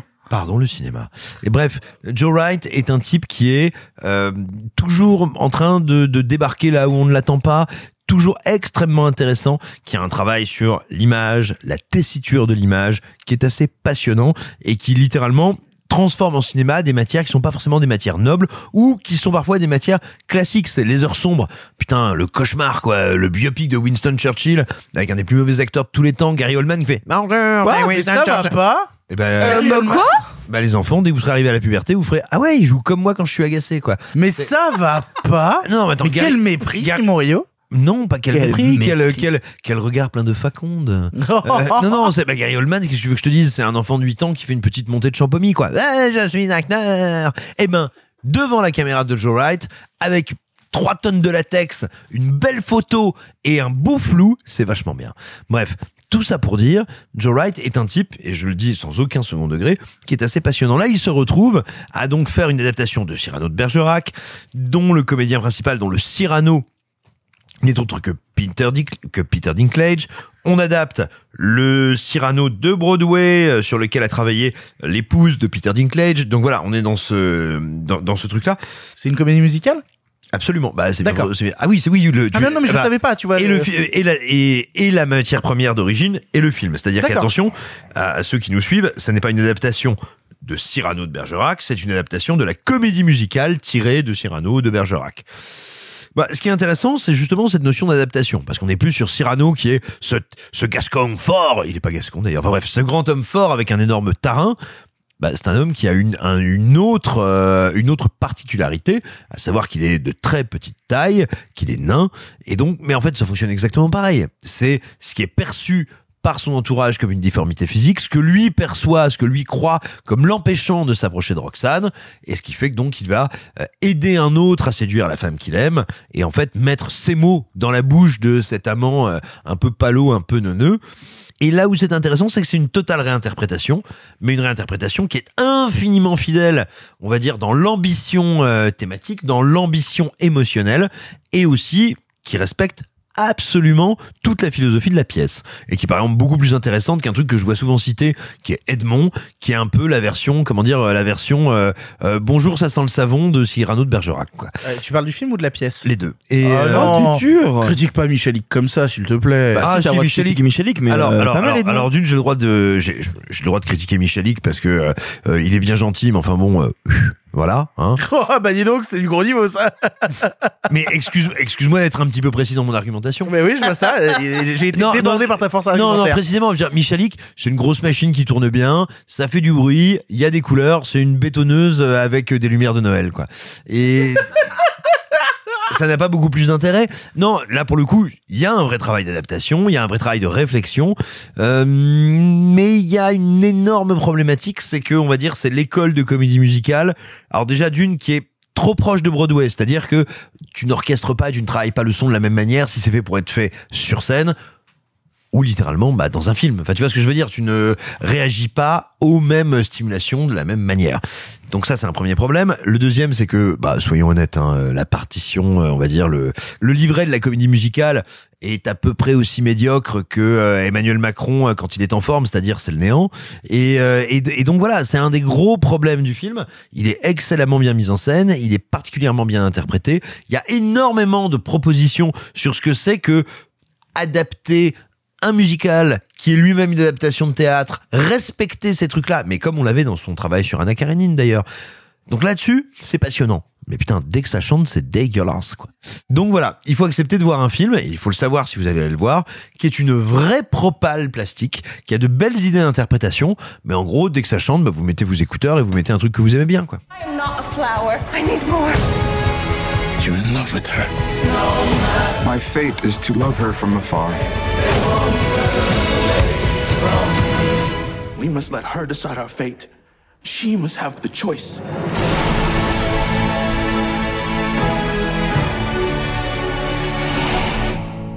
Dernier film en bref de la semaine, Jackass Forever, sorti directement en VOD chez nous, et le nouveau film de la bande de Johnny Knoxville, dix ans après Jackass 3D. Au menu, combat avec un taureau, coup de poing dans les parties, paix explosif sous l'eau et même dégustation par un ours de saumon entre les bourses. Ça, c'était ce soir, ça. C'est exactement, c'est le programme de cette émission. Je l'ai vu et je vous en parle en bref parce que, alors, déjà, je vais être très honnête avec vous, je suis un grand fan de Jackass. Ça a fait une partie de ma jeunesse, justement, le Jackass MTV et même les films Jackass, ça a été quelque chose de très important. On parlait de Jackass 3D qui est sorti il y a 10 ans, en France il est sorti, alors 10 ans, 11 ans même, ce qui est sorti en 2011, donc littéralement j'étais en terminale. C'était un moment pour moi vraiment gaulerie et qui marquait la fin d'un arc. C'est-à-dire que Jackass 3D, quand ça sort et quand tu as le générique de fin de Jackass 3D, un générique de fin que je trouve plutôt émouvant pour le coup, il y a, tout un truc sur ces mecs qui ont vieilli, qui font ça depuis 15 ans, qui ont commencé sur MTV en faisant des blagues de paix avec leurs potes, et qui au final, 15 ans après, essayent de prendre du recul sur leurs 15 ans de, de trucs et disent, bah, euh, en fait, on sait faire que ça. Ah, c'est pour ça qu'on continue, c'est pour ça qu'on n'a jamais arrêté. C'est parce que on sait faire que ça, nous faire des blagues caca-prout avec nos potes et euh, et on aime bien et ça nous fait toujours rire. mais on est conscient que euh, à part construire ces relations là avec nos amis on sait pas trop si on a construit d'autres choses à côté et, euh, j'ai toujours j'ai trouvé cette fin à l'époque qui était une fin d'arc de Jackass très belle et très touchante Alors, c'est une question, t'es pas obligé de la mettre au montage, mais euh, tu considères pas Bad Grandpa comme un film Jackass? Non le Ja- euh, non, c'est c'est Johnny d'accord. Non, ça, c'est Johnny Knoxville qui fait un film pour gagner un peu d'argent. voilà Ouais, mais qui reprend un, un personnage qu'on a vu dans les films oui Jackass. oui mais c'est euh, Ok, ok. Jackass présente C'est une question légitime. hein. ok, d'accord. C'est pas vraiment Jackass. Et du coup, euh, dix ans plus tard arrive Jackass Forever, et déjà le projet m'interroge. Le projet m'interroge parce que ils avaient dit qu'ils arrêtaient. Et ils avaient dit qu'ils arrêtaient pas juste parce que on met fin à notre carrière. Ils ont dit qu'ils arrêtaient parce que la bande de Jackass, ils sont huit, et qu'en 2013, Ryan Dunn, un des membres historiques de Jackass, est mort. Et il est mort dans un contexte horrible. Il s'est planté en bagnole à 210 km heure sur l'autoroute. Et il est mort sur le coup. Il était alcoolisé et tout. Et donc, ils ont dit, voilà, si Ryan Dunn n'est plus dans l'équipe Jackass, on arrête. On arrête et on fait plus jamais Jackass parce que c'est plus notre groupe de potes avec qui on a monté ce projet pendant 15 piges. Au-delà de ça, je suis un peu interrogé quand j'entends parler de Jackass Forever parce que j'apprends que Bam Margera ne sera pas dans le film. Bam mort? Non, non, non, pas du tout. Bam Margera, il est euh, en désintox de chez désintox de chez désintox. Ah, j'étais sûr qu'il était mort? Non, pas du tout. Il est al- alcoolisé en fait à mort et le problème justement, c'est qu'il est plus tenable. Et, Et je suis pas mort. et, euh, et du coup, euh, moi, je suis un peu inquiet quand je vois le projet parce que j'entends déjà des entretiens de Barmarja qui dit bah ils m'ont pas appelé pour le film et le reste de l'équipe Johnny Knoxville Steve-O tout ça ils commencent à dire bah non en fait on, on sait que c'est pas tenable et que notre, notre pote c'est pas lui rendre service que de l'amener sur un plateau pour faire ces trucs là alors qu'il est dans un état de détresse émotionnelle et de détresse physique qui est juste pas possible. Donc déjà je suis un peu inquiet parce que je vois un film Jackass où ils vont être plus que 6 sur 8 puis ils ont vieilli. Puis euh, ils, ils, ils récupèrent des nouveaux membres qui sont aléatoires en termes de personnalité parce que forcément quand t'es fan de Jackass toi-même tu t'es attaché émotionnellement à certains à leur parcours et tout. Et donc quand tu vois des nouveaux bah c'est compliqué de les caractériser seulement avec un film d'une heure et demie qui enchaîne les sketchs. C'est un peu compliqué. Et donc ils essayent un truc qui moi me touche et me parle mais alors là on est vraiment sur du fan service pur Jackass euh, Mais euh, t'avais déjà plus de 4 minutes que tu parles de Jackass. donc oui, mais non, service. mais non, mais c'est sûr. Mais, non, non, mais je, me rends compte qu'il y, a un- il y a un public très minime, mais moi je parle pour les fans de Jackass, ils sont peu, mais on est ensemble les frères. Euh, oui, mais je, je sais que t'aimes bien toi aussi Arthur, donc euh, voilà. Mais bref, euh, et donc du coup, ce qu'ils font en fait dans le film pour aller euh, de pair avec l'idée de Jackass Forever, c'est qu'en fait c'est l'idée de reprendre des sketchs de l'époque d'MTV, mais d'en faire les versions XXL. C'est-à-dire qu'en fait, on te prend le sketch où t'avais un mec qui tombe d'un arbre et son, cal- son caleçon lui rentre dans le cul, sauf qu'en fait, on fait un système où ils sont quatre avec des poulies et que du coup, quand il y en a un qui tombe, ça entraîne forcément la chute des trois autres et donc tous se retrouvent avec ce truc-là. Et donc du coup, tout le but du film, c'est on est toujours aussi con et tous les sketchs qu'on n'a pas pu faire avant, on va en faire les versions Mouse Costaud. Et donc euh, tu as cette idée aussi par exemple de bah euh, à l'époque on avait fait euh, on teste une coque euh, pour pour beat, tu vois vraiment, on teste une coque en se prenant un coup, mais putain les coups qu'on s'est mis dedans à l'époque, c'était quand même pas ultra vénère. Donc là on va ramener un champion de MMA qui va mettre un énorme coup de poing dans la coque. Puis après ce qu'on va faire, c'est qu'on va ramener une lanceuse de softball qui va lancer une balle à l'intérieur. Puis après ce qu'on va faire, c'est qu'on va faire on va ramener un champion de hockey qui va tirer un palais de hockey à l'intérieur. Et puis à la fin, bah, vu qu'on euh, vu qu'on peut plus, bah il y a un mec qui va être sur un trampoline et qui va sauter du trampoline pour sauter à pieds joints sur les couilles du mec. Et à la fin, les Amazones de Kadhafi avec des mitraillettes. non, non, mais c'est ça. Et donc, moi, cette idée-là, qui est très fan service de dire, on reprend tous les trucs qu'on fait notre succès, nos petits sketchs qui étaient débiles et qui coûtaient pas de thunes, mais maintenant qu'on a du pognon, on peut en faire les versions dingo. Ben, ça me fait rire. Ça me fait rigoler, ça me chope, ça me parle, j'aime bien, tu vois. Mais c'est plus Jackass. Soyons honnêtes, c'est plus Jackass. Parce qu'ils ont vieilli, parce qu'ils sont fatigués, parce que ils plus la même inventivité, parce que même s'ils se font encore rire, tu les sens inquiets. Et moi, même les voyant plus âgés, je suis un peu plus inquiet pour eux que je ne l'étais à l'époque, notamment euh, Johnny Knoxville qui refait un sketch qu'il avait fait où il se fait euh, percuter par un taureau. Euh, à l'époque, il avait fait ça sur MTV. Bah là, il le refait, sauf que à l'époque, il se fait percuter, il se relève, il se refait percuter, il y a tout un truc. Là, il se fait percuter une fois, il tombe sur la tête, il se brise deux côtes, commotion cérébrale, il tombe dans les pommes. Tu vois toute l'équipe qui le regarde, absolument effrayé. Euh, ils, ils comprennent pas ce qui se passe. Lui-même ne se rappelle pas et dit attends où est-ce que je suis? et tout. Il finit à l'hôpital pendant un mois à cause de ce sketch. Et donc du coup, en fait, les conséquences ne sont plus les mêmes. Et les petits nouveaux à l'intérieur, moi, ça me fait rire parce qu'il ramène des guests, genre il ramène Eric André, euh, et j'adore Eric André, donc je suis très content. Il ramène euh, Machine Gun Kelly, et je suis toujours content quand on met des coups dans la gueule à Machine Gun Kelly. Euh, ça c'est très personnel. Merci Eminem pour le diss rap que t'avais fait sur lui, c'était merveilleux. Bref, il y a tout un truc qui fait que je suis content de les retrouver. Mais c'est vraiment le moment où même moi, même moi fan de Jackass, qui suis content de les retrouver, je me pose la question de est-ce que c'était bien utile? Je me pose la question de Ryan Dunn, Ryan Dunn est plus là en fait. Ryan Dunn est mort. Barb Margera est euh, au bord du gouffre émotionnellement. Est-ce que ça valait le coup de les retrouver à ce prix-là? Je suis pas sûr. Donc je pense que malgré que j'aime Jackass de manière ind- indéfinie vraiment et, que je les aime de tout mon cœur quand je vois Jackass Forever, je peux pas empêcher de me dire que c'est forcément le moins bon film Jackass que j'ai vu, même s'il est fait avec toutes les bonnes intentions du monde pour les fans, parce que c'est celui qui n'est plus un film Jackass. Steve-O. It ain't a bunch of NASA scientists right in this. What did you guys do to Eric? Fail to prepare, prepare to fail.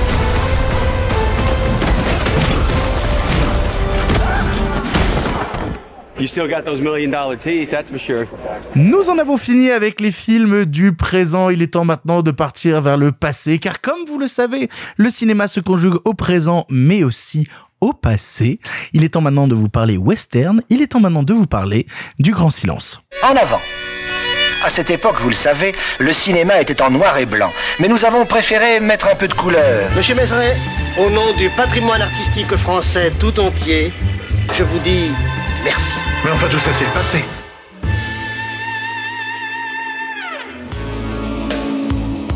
Speri che io estragga per primo, vero?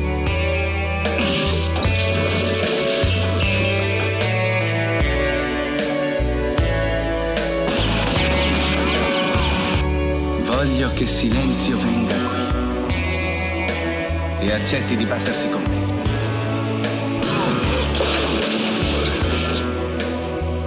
Credo proprio che il giorno del divertimento sia arrivato. Le Grand Silence est un western italien de Sergio Corbucci avec Jean-Louis Trintignant et Klaus Kinski. Se déroulant dans l'Utah en hiver 1898, le froid extrême pousse les hors-la-loi bûcherons et paysans affamés à descendre des forêts pour piller les villages.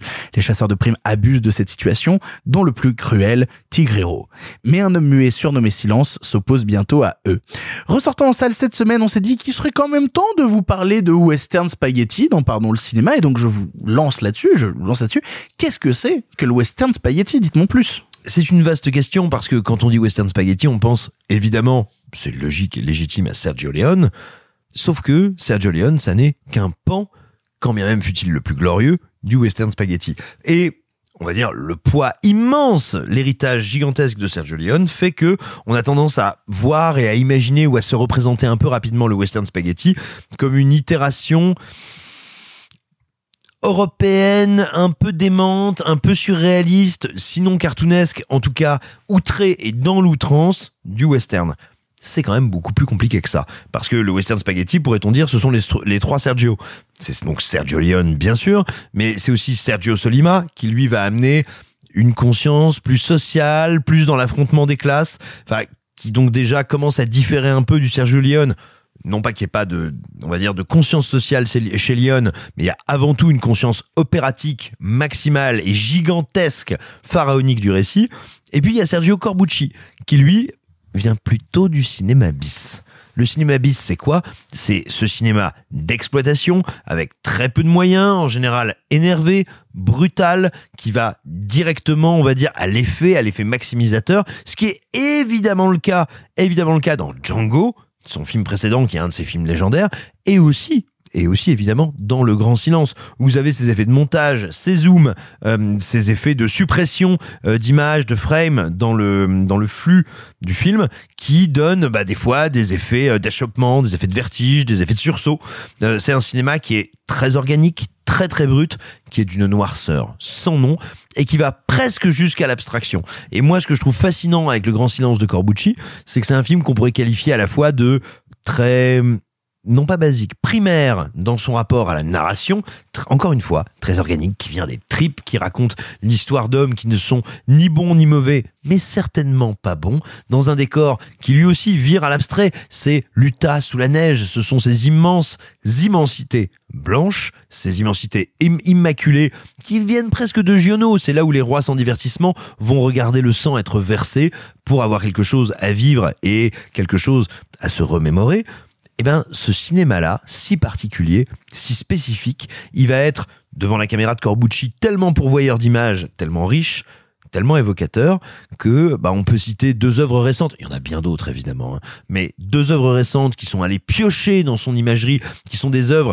qui euh, structurent, on va dire, bah, les représentations graphiques et donc l'imaginaire des spectateurs contemporains et des plus jeunes. Tu vas citer The Eightful Eight. Je vais citer The Eightful Eight, mais aussi, mais aussi Red Dead Redemption 2, dont les quatre premières heures sont une rêverie dans le cinéma de Corbucci. Très concrètement, où tu es dans la neige, dans cette immensité blanche, avec ces gens qui galèrent, où on écrase dès le début les notions de bien et de mal qui réapparaîtront plus tard dans le jeu, mais où littéralement les quatre premières heures de Red Dead Redemption 2, si vous avez joué au jeu, c'est une simulation de Corbucci. Alors, vous savez à quel point moi le western est quelque chose auquel je suis pas particulièrement familier, donc j'ai plein de questions à me poser là-dessus. Et notamment, euh, j'ai vu que euh, le Grand Silence retournait peut-être possiblement beaucoup de codes du genre du western spaghetti, c'est-à-dire que cette idée que le film se déroule dans la neige, que la veuve est afro-américaine, euh, que le, le, le chasseur de primes c'est plus un justicier solitaire. Est-ce que pour apprécier le grand silence, il faut nécessairement avoir justement du recul sur la question du western spaghetti pour voir que Corbucci en détourne les codes? Je, je pense pas que ce soit indispensable du tout, parce que tu l'as dit, il retourne les codes, il dialogue avec ce qui a été fait avant lui. Alors bien sûr, si vous aimez le western, si vous en avez même une culture un petit peu embryonnaire, ou si vous commencez à en regarder, bien sûr, vous allez apprécier tout ce qu'il transforme, tout ce qu'il détourne, tout ce qu'il tord, tout ce qu'il brise. Évidemment. Mais quand bien même vous n'auriez jamais ou quasiment jamais vu de western, ou vous en auriez une idée assez lointaine, ce que vous allez réaliser, c'est que de toute évidence, parce que c'est un film européen fait non pas seulement par des Italiens, mais par des Européens. Trintignant, l'équipe technique qui est assez variée aussi. On, on pourrait revenir sur ce truc-là aussi, c'est-à-dire que voir un western spaghetti où il y a Trintignant et Klaus Kinski, ça, ça étonne pour plein de gens. Il y a quelque chose de, de, de d'étonnant aujourd'hui. Sauf qu'à l'époque, dans le cinéma européen, et donc y compris dans le cinéma italien, on, on fait très souvent des films qui vont bien au-delà de notre seul pays pour pouvoir les vendre dans le marché européen, parce que n'oublions pas que si seul le cinéma français a réussi à survivre et à rester créatif dans le monde contemporain, le cinéma italien puis d'autres cinématographies ont été très fortes, et donc bah tout simplement, comme leur marché premier était européen, elles prenaient des acteurs européens, des artistes européens pour pouvoir être exploités sur tous ces territoires. Mais donc, ce qui est passionnant, c'est que Bien sûr, il y a le dialogue direct avec les formes précédentes du western, mais surtout, on sent bien quand on voit ce film que c'est un film qui est censé se dérouler aux États-Unis. Mais du coup, comme nous, on est européens, c'est, ce sont des États-Unis purement fantasmagoriques. T'as pas besoin d'avoir vu les westerns d'avant pour voir que le terrain dans lequel se déroule le récit est un terrain de pur fantasme. C'est pas pour rien que c'est l'immensité sous la neige. C'est le manteau de l'imaginaire qui a tout recouvert de blanc et ne reste plus que ces personnages qu'on va agiter comme de pures idées, comme de purs concepts et qu'on peut emmener à un niveau de profondeur dans la nihilisme et la noirceur qui est assez exceptionnel. Moi, j'en suis le parfait exemple. Je le disais il y a quelques semaines déjà, et je n'ai aucune culture western. J'en ai, j'en avais vu, je pense, littéralement aucun. Euh, sauf que j'ai lu dans un, un article, enfin, une petite critique justement de la ressortie en 4K dans un magazine, je sais pas si vous connaissez, ça s'appelle Revue et Corrigé. Oh, et d'ailleurs, Marc m'a dit de transmettre des messages vis-à-vis du grand silence. Je ferai ça après. Euh, ils ont euh, ils ont fait une petite critique euh, de la nouvelle sortie 4K et ils parlaient d'une trilogie officieuse qui est autour du Grand Silence avec Django en 66, le Grand Silence en 68 et le spécialiste en 69. Le spécialiste entre parenthèses Victor avec Johnny Hallyday. Donc tu vois, euh, ça dépasse aussi euh, ce genre de, de truc là d'acteurs européens. Donc j'ai regardé les trois en ayant aucune connaissance du western avant. Et alors moi il y a des trucs qui, m'ont mais sauté au visage. Premièrement, qu'est-ce que c'est gore et violent Enfin, c'est fou. Ah, le, le Django, la, la, la, violence du film, le grand silence, cette fin. Ah bah dans cette séquence de Django où il traîne ce cercueil et où il va en sortir Incroyable. une mitraillette qui est une séquence incroyablement graphique, incroyablement encore une fois matériel, organique. T'es dans la boue, t'es dans la dureté. ouais. Ça aussi, ça a été énormément repris par Red Dead Redemption. Mais ce qu'il faut, voilà, ce qu'il faut bien voir, c'est que vous tous qui avez peut-être, et je le comprends tout à fait, l'impression que le cinéma d'hier, il devait être plus calme, il devait être plus posé. Bah, bah, bah, bah, bah, le cinéma européen était le plus taré, le plus fou, le plus déviant. Et croyez-moi, il y a aucun film contemporain qui ose aller aussi loin que cette trilogie. Ah bah, le grand silence, la fin.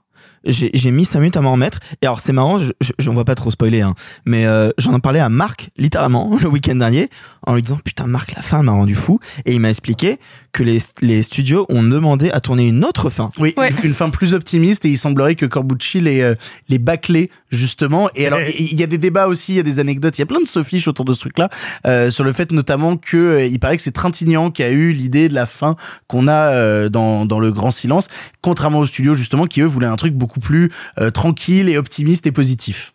Euh, qui est dingue. Enfin, je sais pas si tu voudrais en parler, Sophie. Après, je te laisserai la parole. Mais donc, moi, il m'a raconté ça, c'est dingue. Il y a un point qui m'a vraiment sauté au visage. C'est peut-être mon, mon regard de, de gaucho de base, hein, mais c'est que pour moi, Le Grand Silence, c'est un film plutôt marxiste en fait, qui va euh, retourner. Alors, je sais pas si ça retourne les codes vu que je ne les connais pas.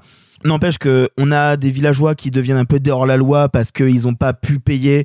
Euh, en fait, c'est une ville qui est dirigée par un gouverneur et en fait un banquier. Euh, les chasseurs de primes donc sont en fait répondent aux ordres du gouverneur et du banquier. Donc en fait, il y a ce retournement de situation où les villageois sont les méchants et les chasseurs de primes vont en fait répondre à la loi justement. Et en fait, ça dénonce vachement la propriété, l'ordre, à la même façon, euh, le, le, le, le, vrai, la vraie vision américaine des choses, quoi. Bien sûr, bah, cette idée que, mais tu viens de le dire, que la propriété, que la verticalité, la verticalité est en fait vectrice de désordre, de destruction, de désunion, et que en réalité, euh, le monde du western, ou le monde du Far West plutôt, le monde du Far West est un monde anti-humain, un monde déshumanisé et qui va forcément aboutir à ça. Je sais pas trop ce que je pense du film dans son intégralité parce que en effet le western, même si j'en ai vu quelques-uns, c'est pas un genre qui me parle particulièrement dans sa dans sa narration. Euh... On a on a l'air tous très malins là avec moi qui dis je connais rien au western. Hein, tu vois, les auditeurs fans de western vont vouloir nous tuer. Non non, mais en plus ch chacun sa sensibilité et, et j'en ai vu quelques-uns même qui m'ont beaucoup plu, qui sont peut-être même euh, étrangement un, un, peu moins connus hein, que que j'aime beaucoup, c'est la prisonnière aux yeux clairs. Euh, qui, qui, est plus petit et, et je, je l'aime bien. C'est pas un, un, genre auquel je suis réticente, mais et vous le comprenez si vous me connaissez un peu, la place de la femme dans le western est quand même souvent différent de moindre. Moindre c'est ça le mot c'est vraiment moindre. Et donc j'ai aussi un biais d'identification qui est différent tout simplement. Ça veut pas dire que euh, bah, les filles elles n'aiment pas le western. Non non euh, c'est juste que avec ma sensibilité ça colle moins. Cependant je trouve que c'est un genre qui a une manière différente de traiter ce qui est signifiant à l'image pour en faire souvent des messages beaucoup plus globaux et le fait avec euh, un tout un champ lexical qui est très intéressant. Et moi quand tu parles de vision marxiste et même de lien à la propriété, moi ce qui m'a marqué dans l'introduction du film qui est absolument grandiose, c'est que ça te caractérise un personnage avec un changement assez brutal d'échelle. Je peux vous spoiler la scène d'ouverture, je pense que ce n'est pas très grave. Si on voit un homme solitaire qui prend on va dire quasiment euh, qui est vraiment central dans l'écran et qui prend une bonne place et mais qui est c'est ça dans ce, dans ce blanc complètement immaculé. Donc on a l'impression qu'il est seul sur terre mais qu'il y prend une immense place. On le enfin vraiment il est caractérisé comme grand puissant avec du mouvement. Puis finalement on dézoome un petit peu et d'un coup il est un petit peu euh, plus petit bizarrement et, et perdu dans le blanc. Puis là ça dézoome encore et là tu es dans une immense chaîne de montagnes et il devient tout petit, sauf que là, on n'a pas l'impression comme sur l'échelle le, d'avant qu'il est perdu, mais au contraire qu'il est maître de cet univers-là. Et ça, c'est un truc qui m'a toujours, même quand Tarantino le fait, euh, il y a quelque chose sur le, le, cadrage qui est toujours signifiant sur la direction que prend le personnage. Et ça, c'est un truc que je dois vraiment reconnaître au western, même si on, même si là, euh, Corbucci vient, comme le disait Simon, d'un cinéma peut-être un peu plus bis, il a réussi à reprendre ce langage du western qui est fascinant. Et donc, rien que pour la l'introduction et pour la scène de fin, même si on est novice, si on n'y connaît rien ou qu'on n'aime pas trop, le film est marquant. Vraiment. Et puis il y a un autre un autre code que je devine, en tout cas je sais pas si c'est le cas, mais que je devine, c'est quand même hyper intéressant d'avoir pris un personnage principal muet parce que j'ai pas l'impression que les westerns soient le genre le plus bavard. Oui, mais tu vois, bah, je, je, redonne la parole, mais il y a un truc qui est passionnant, c'est que euh, tu as un western américain que j'aime beaucoup en plus. Hein, euh, c'est pas une critique de ce film-là, euh, dans lequel tu as un personnage, enfin, ou des personnages, qui est un film très bavard, qui s'appelle Mon nom est personne, parce que tu as une interrogation sur l'identité qui est assez, l'identité, même l'identité. Quand je dis de genre, je parle pas de notre problématique sociétale actuelle, je veux dire l'identité du genre western qui est très forte, mais qui donc du coup fait palabrer, palabrer, palabrer. Et puis tu as un film comme Le Grand Silence, qui est un film qui est d'une richesse en termes de dialogue avec l'histoire des formes et l'histoire du cinéma, qui est ouf, avec un héros qui lui s'appelle Silence, qui pour le coup ne parle vraiment pas. Donc c'est intéressant d'avoir donc ce, ce, truc où il pousse le potard au point où le personnage ne parle pas, ce qui amène, je trouve, un gimmick hyper intéressant du euh, je ne peux pas te provoquer. Or la loi ne m'autorise à tirer et à te tuer que si je réponds, et du coup il attend la provocation il attend tout le temps. Ça crée une espèce de, jeu de tension entre les acteurs que je trouve incroyable. Et j'ai l'impression aussi, mais peut-être que je me gourre, hein, que ça développe aussi l'idée de euh, à quoi ça sert de parler de façon vu que personne tient sa parole. Tu vois, il y a un peu ce truc de toute façon, c'est tous des salauds, le banquier, le gouverneur, les chasseurs de primes, personne, euh, personne tient ce qu'il dit et en fait, euh, pourquoi parler en fait? Mais ce qui est aussi une idée de cinéma, c'est que le verbe au cinéma, c'est antinomique de l'action de cinéma qui, qui consiste à filmer l'action et à filmer des choses qui adviennent, qui sont faites, subies, bref, des actes. Et ben justement, Silence, ce personnage joué par Trintignant, de par sa nature, sa condition d'homme muet, contraint les autres à l'action et contraint donc le récit à avancer comme tel. Et ça t'amène aussi à ce qu'il y a de passionnant dans le western spaghetti, mais on, et on pourrait dire dans le western européen, c'est que là où les Américains on pourrait dire dans tous leurs films, mais spécifiquement dans le western, se pose toujours la question de qu'est-ce que c'est pour nous Américains l'Amérique? Eh bien, les Européens, nous, on a cette chance beaucoup plus forte, c'est que comme on n'est pas américain et qu'on n'y est pas vraiment et qu'en plus on le tourne même pas aux États-Unis, on est dans l'abstraction, c'est-à-dire nous, on raconte qu'est-ce que sont ces idées pour ces personnages. Et le territoire euh, du western devient le même territoire qu'un conte finalement. Et ça, c'est un truc qu'on sent très très fort dans le film et qui du coup fait que euh, ces origines un peu bis, ces idées de montage, tu vois, je pense à ce moment où tu as un personnage qui tire, ça arrache un doigt et c'est un pur effet de montage. C'est pas un truc d'effets spéciaux, de maquillage, de machin. C'est presque un truc d'escamoteur, de prestidigitateur, mais ça te donne une puissance iconographique terrible parce que tout le film te pose dans ce régime d'imagination qui finalement est assez proche du surréalisme, assez proche du rêve ou du cauchemar éveillé, parce que le personnage de Kinski t'emmène bien sur les rives du cauchemar quand même. Hein. Mais voilà, je trouve que c'est un film qui a une puissance iconographique démentielle. Mais du coup, on parlait euh, western spaghetti. Pour ceux qui voudraient découvrir le genre du western spaghetti, est-ce que le grand silence, c'est une bonne porte d'entrée? On parlait du fait que ça détourne les codes du western spaghetti. Est-ce que c'est forcément l'évidence d'aller directement vers ça? Ou peut-être de, de tenter d'autres choses, d'autres auteurs, euh, peut-être d'aller dans d'autres directions plutôt que de se lancer à corps perdu directement dans le grand silence? Bah, comme le disait euh, Simon, ce qui est intéressant dans la vision, en tout cas là qu'on qu'on en sent dans, dans le grand silence, c'est que il y a plus de discours à proprement parler sur l'Amérique. Donc je pense pas que euh, si on ne connaît rien ni au western ni au western spaghetti, il y ait vraiment une meilleure porte d'entrée qu'une autre, c'est juste que c'est un autre discours. Et ça c'est intéressant aussi parce qu'on n'a pas on va pas dire qu'il y a un, un type de western qui soit meilleur qu'un autre, juste ils n'ont absolument pas euh, la même symbolique. Parce que le western américain raconte forcément sa propre histoire et va en dénoncer soit un passé un peu trouble, soit euh, au contraire euh, c'est une presque une vision euh, idéalisée de ce qu'était la découverte, la, la, la prise la prise en main du territoire avec toutes les déviances que ça a pu avoir, alors que le western spaghetti va peut-être avoir quelque chose de plus brutal parce que plus divertissant, parce que moins signifiant par rapport au passé. Je vais pas rentrer tout de suite dans les œuvres les plus méconnues parce que ce serait euh, vouloir être plus royaliste que le roi, mais je vous dirais, euh, bah Sergio Leone, allez taper ce que vous voulez, allez-y passait bien par Il était une fois la Révolution parce que c'est un film largement sous-estimé, moins commenté qu'il était une fois en Amérique et, euh, il, était une fois dans l'Ouest. Mais vraiment, allez vers Il était une fois la Révolution. Euh, si vous voulez un petit Sergio Solima, et eh ben allez donc voir le dernier face à face de 1967, c'est très très bon. Et puis Sergio Corbucci. Alors peut-être que le Grand Silence sera trop radical pour certains. Si vous n'êtes pas sûr de vos appuis, que vous avez encore besoin un peu de planter du bâton, commencez par Django. Hmm. Et, et si vous voulez creuser un petit peu, allez chercher, euh, allez chercher sur YouTube. Il y a euh, de, à l'époque du cinéma de quartier euh, de Canal+, il y a une petite vidéo qui doit durer 6 ou 7 minutes de Jean-Pierre Dionnet qui est exceptionnelle, euh, dans laquelle il donne quelques petites pistes en plus d'autres auteurs à aller voir et d'autres films. S'il y a un truc qui va lier mine de rien tous ces films et aussi toute une partie du western spaghetti, c'est la musique de Morricone. On a complètement oublié de l'aborder, on a complètement oublié euh, le sujet. Il faut parler de la musique de Morricone. Elle est incroyable. Elle est incroyable. C'est un des soundtracks les plus marquants euh, ever, ah j'ai l'impression. Non, ce qui est assez incroyable avec la musique de Morricone, si tu veux, c'est qu'elle est à la fois incroyablement variée, incroyablement cohérente, et il y a presque ce truc qui est un peu fascinant, c'est que tu as l'impression, alors je parle pas des musiques qui sera allé faire aussi pour le cinéma américain, mais dans cette période, grosso modo, les années 60-70, il va créer une bande son certes bien sûr de western, évidemment avec Léon, ça va sans dire, mais une bande son du cinéma européen qui est une bande son du cinéma européen qui est à la fois extrêmement mélodieuse, extrêmement osée, extrêmement expérimentale dans les instrumentations, dans les littéralement hein, les objets, les instruments qu'elle va chercher, et, et donc littéralement ça a été plus que la bande son européenne, ça a été un peu la tapisserie des rêves de cinéma, des rêves de tous les Européens pendant euh, plusieurs décennies.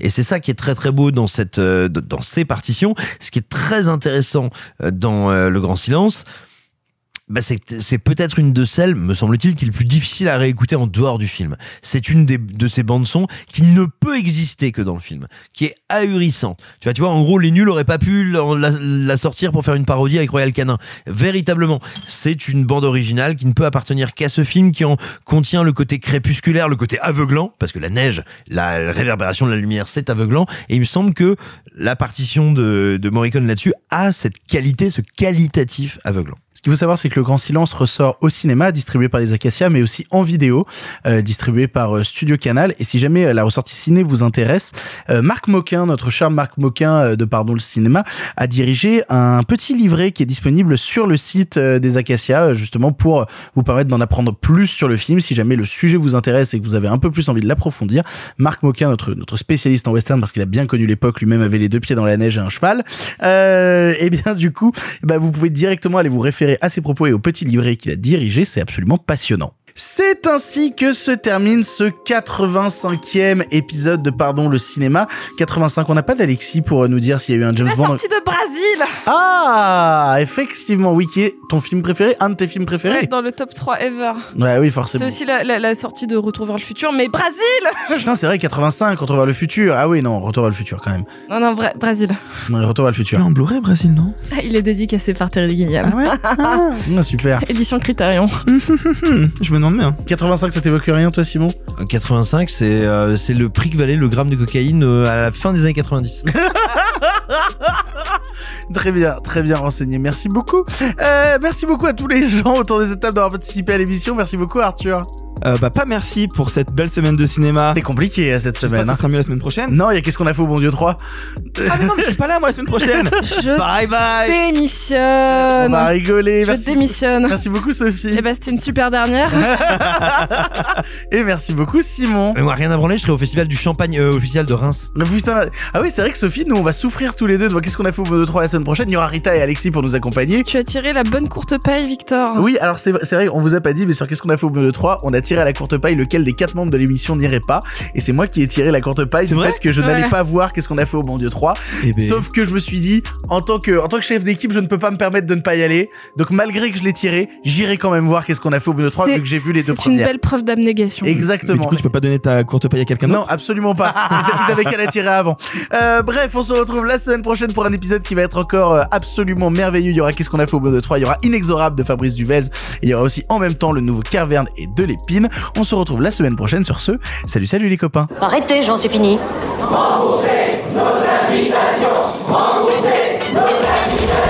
Qu'allons-nous faire par Osiris Essayons de nous voir la semaine prochaine pour déjeuner et puis vous me montrerez votre clocher. Le cinéma fait de toi un bon gamin Et que c'est quoi? Maintenant c'est fini, va falloir rentrer. Je vais aller me faire une toile. Ok, amusez-vous bien tous les deux. Bon, ça j'y compte. Bonne soirée. Merci. Have a great evening.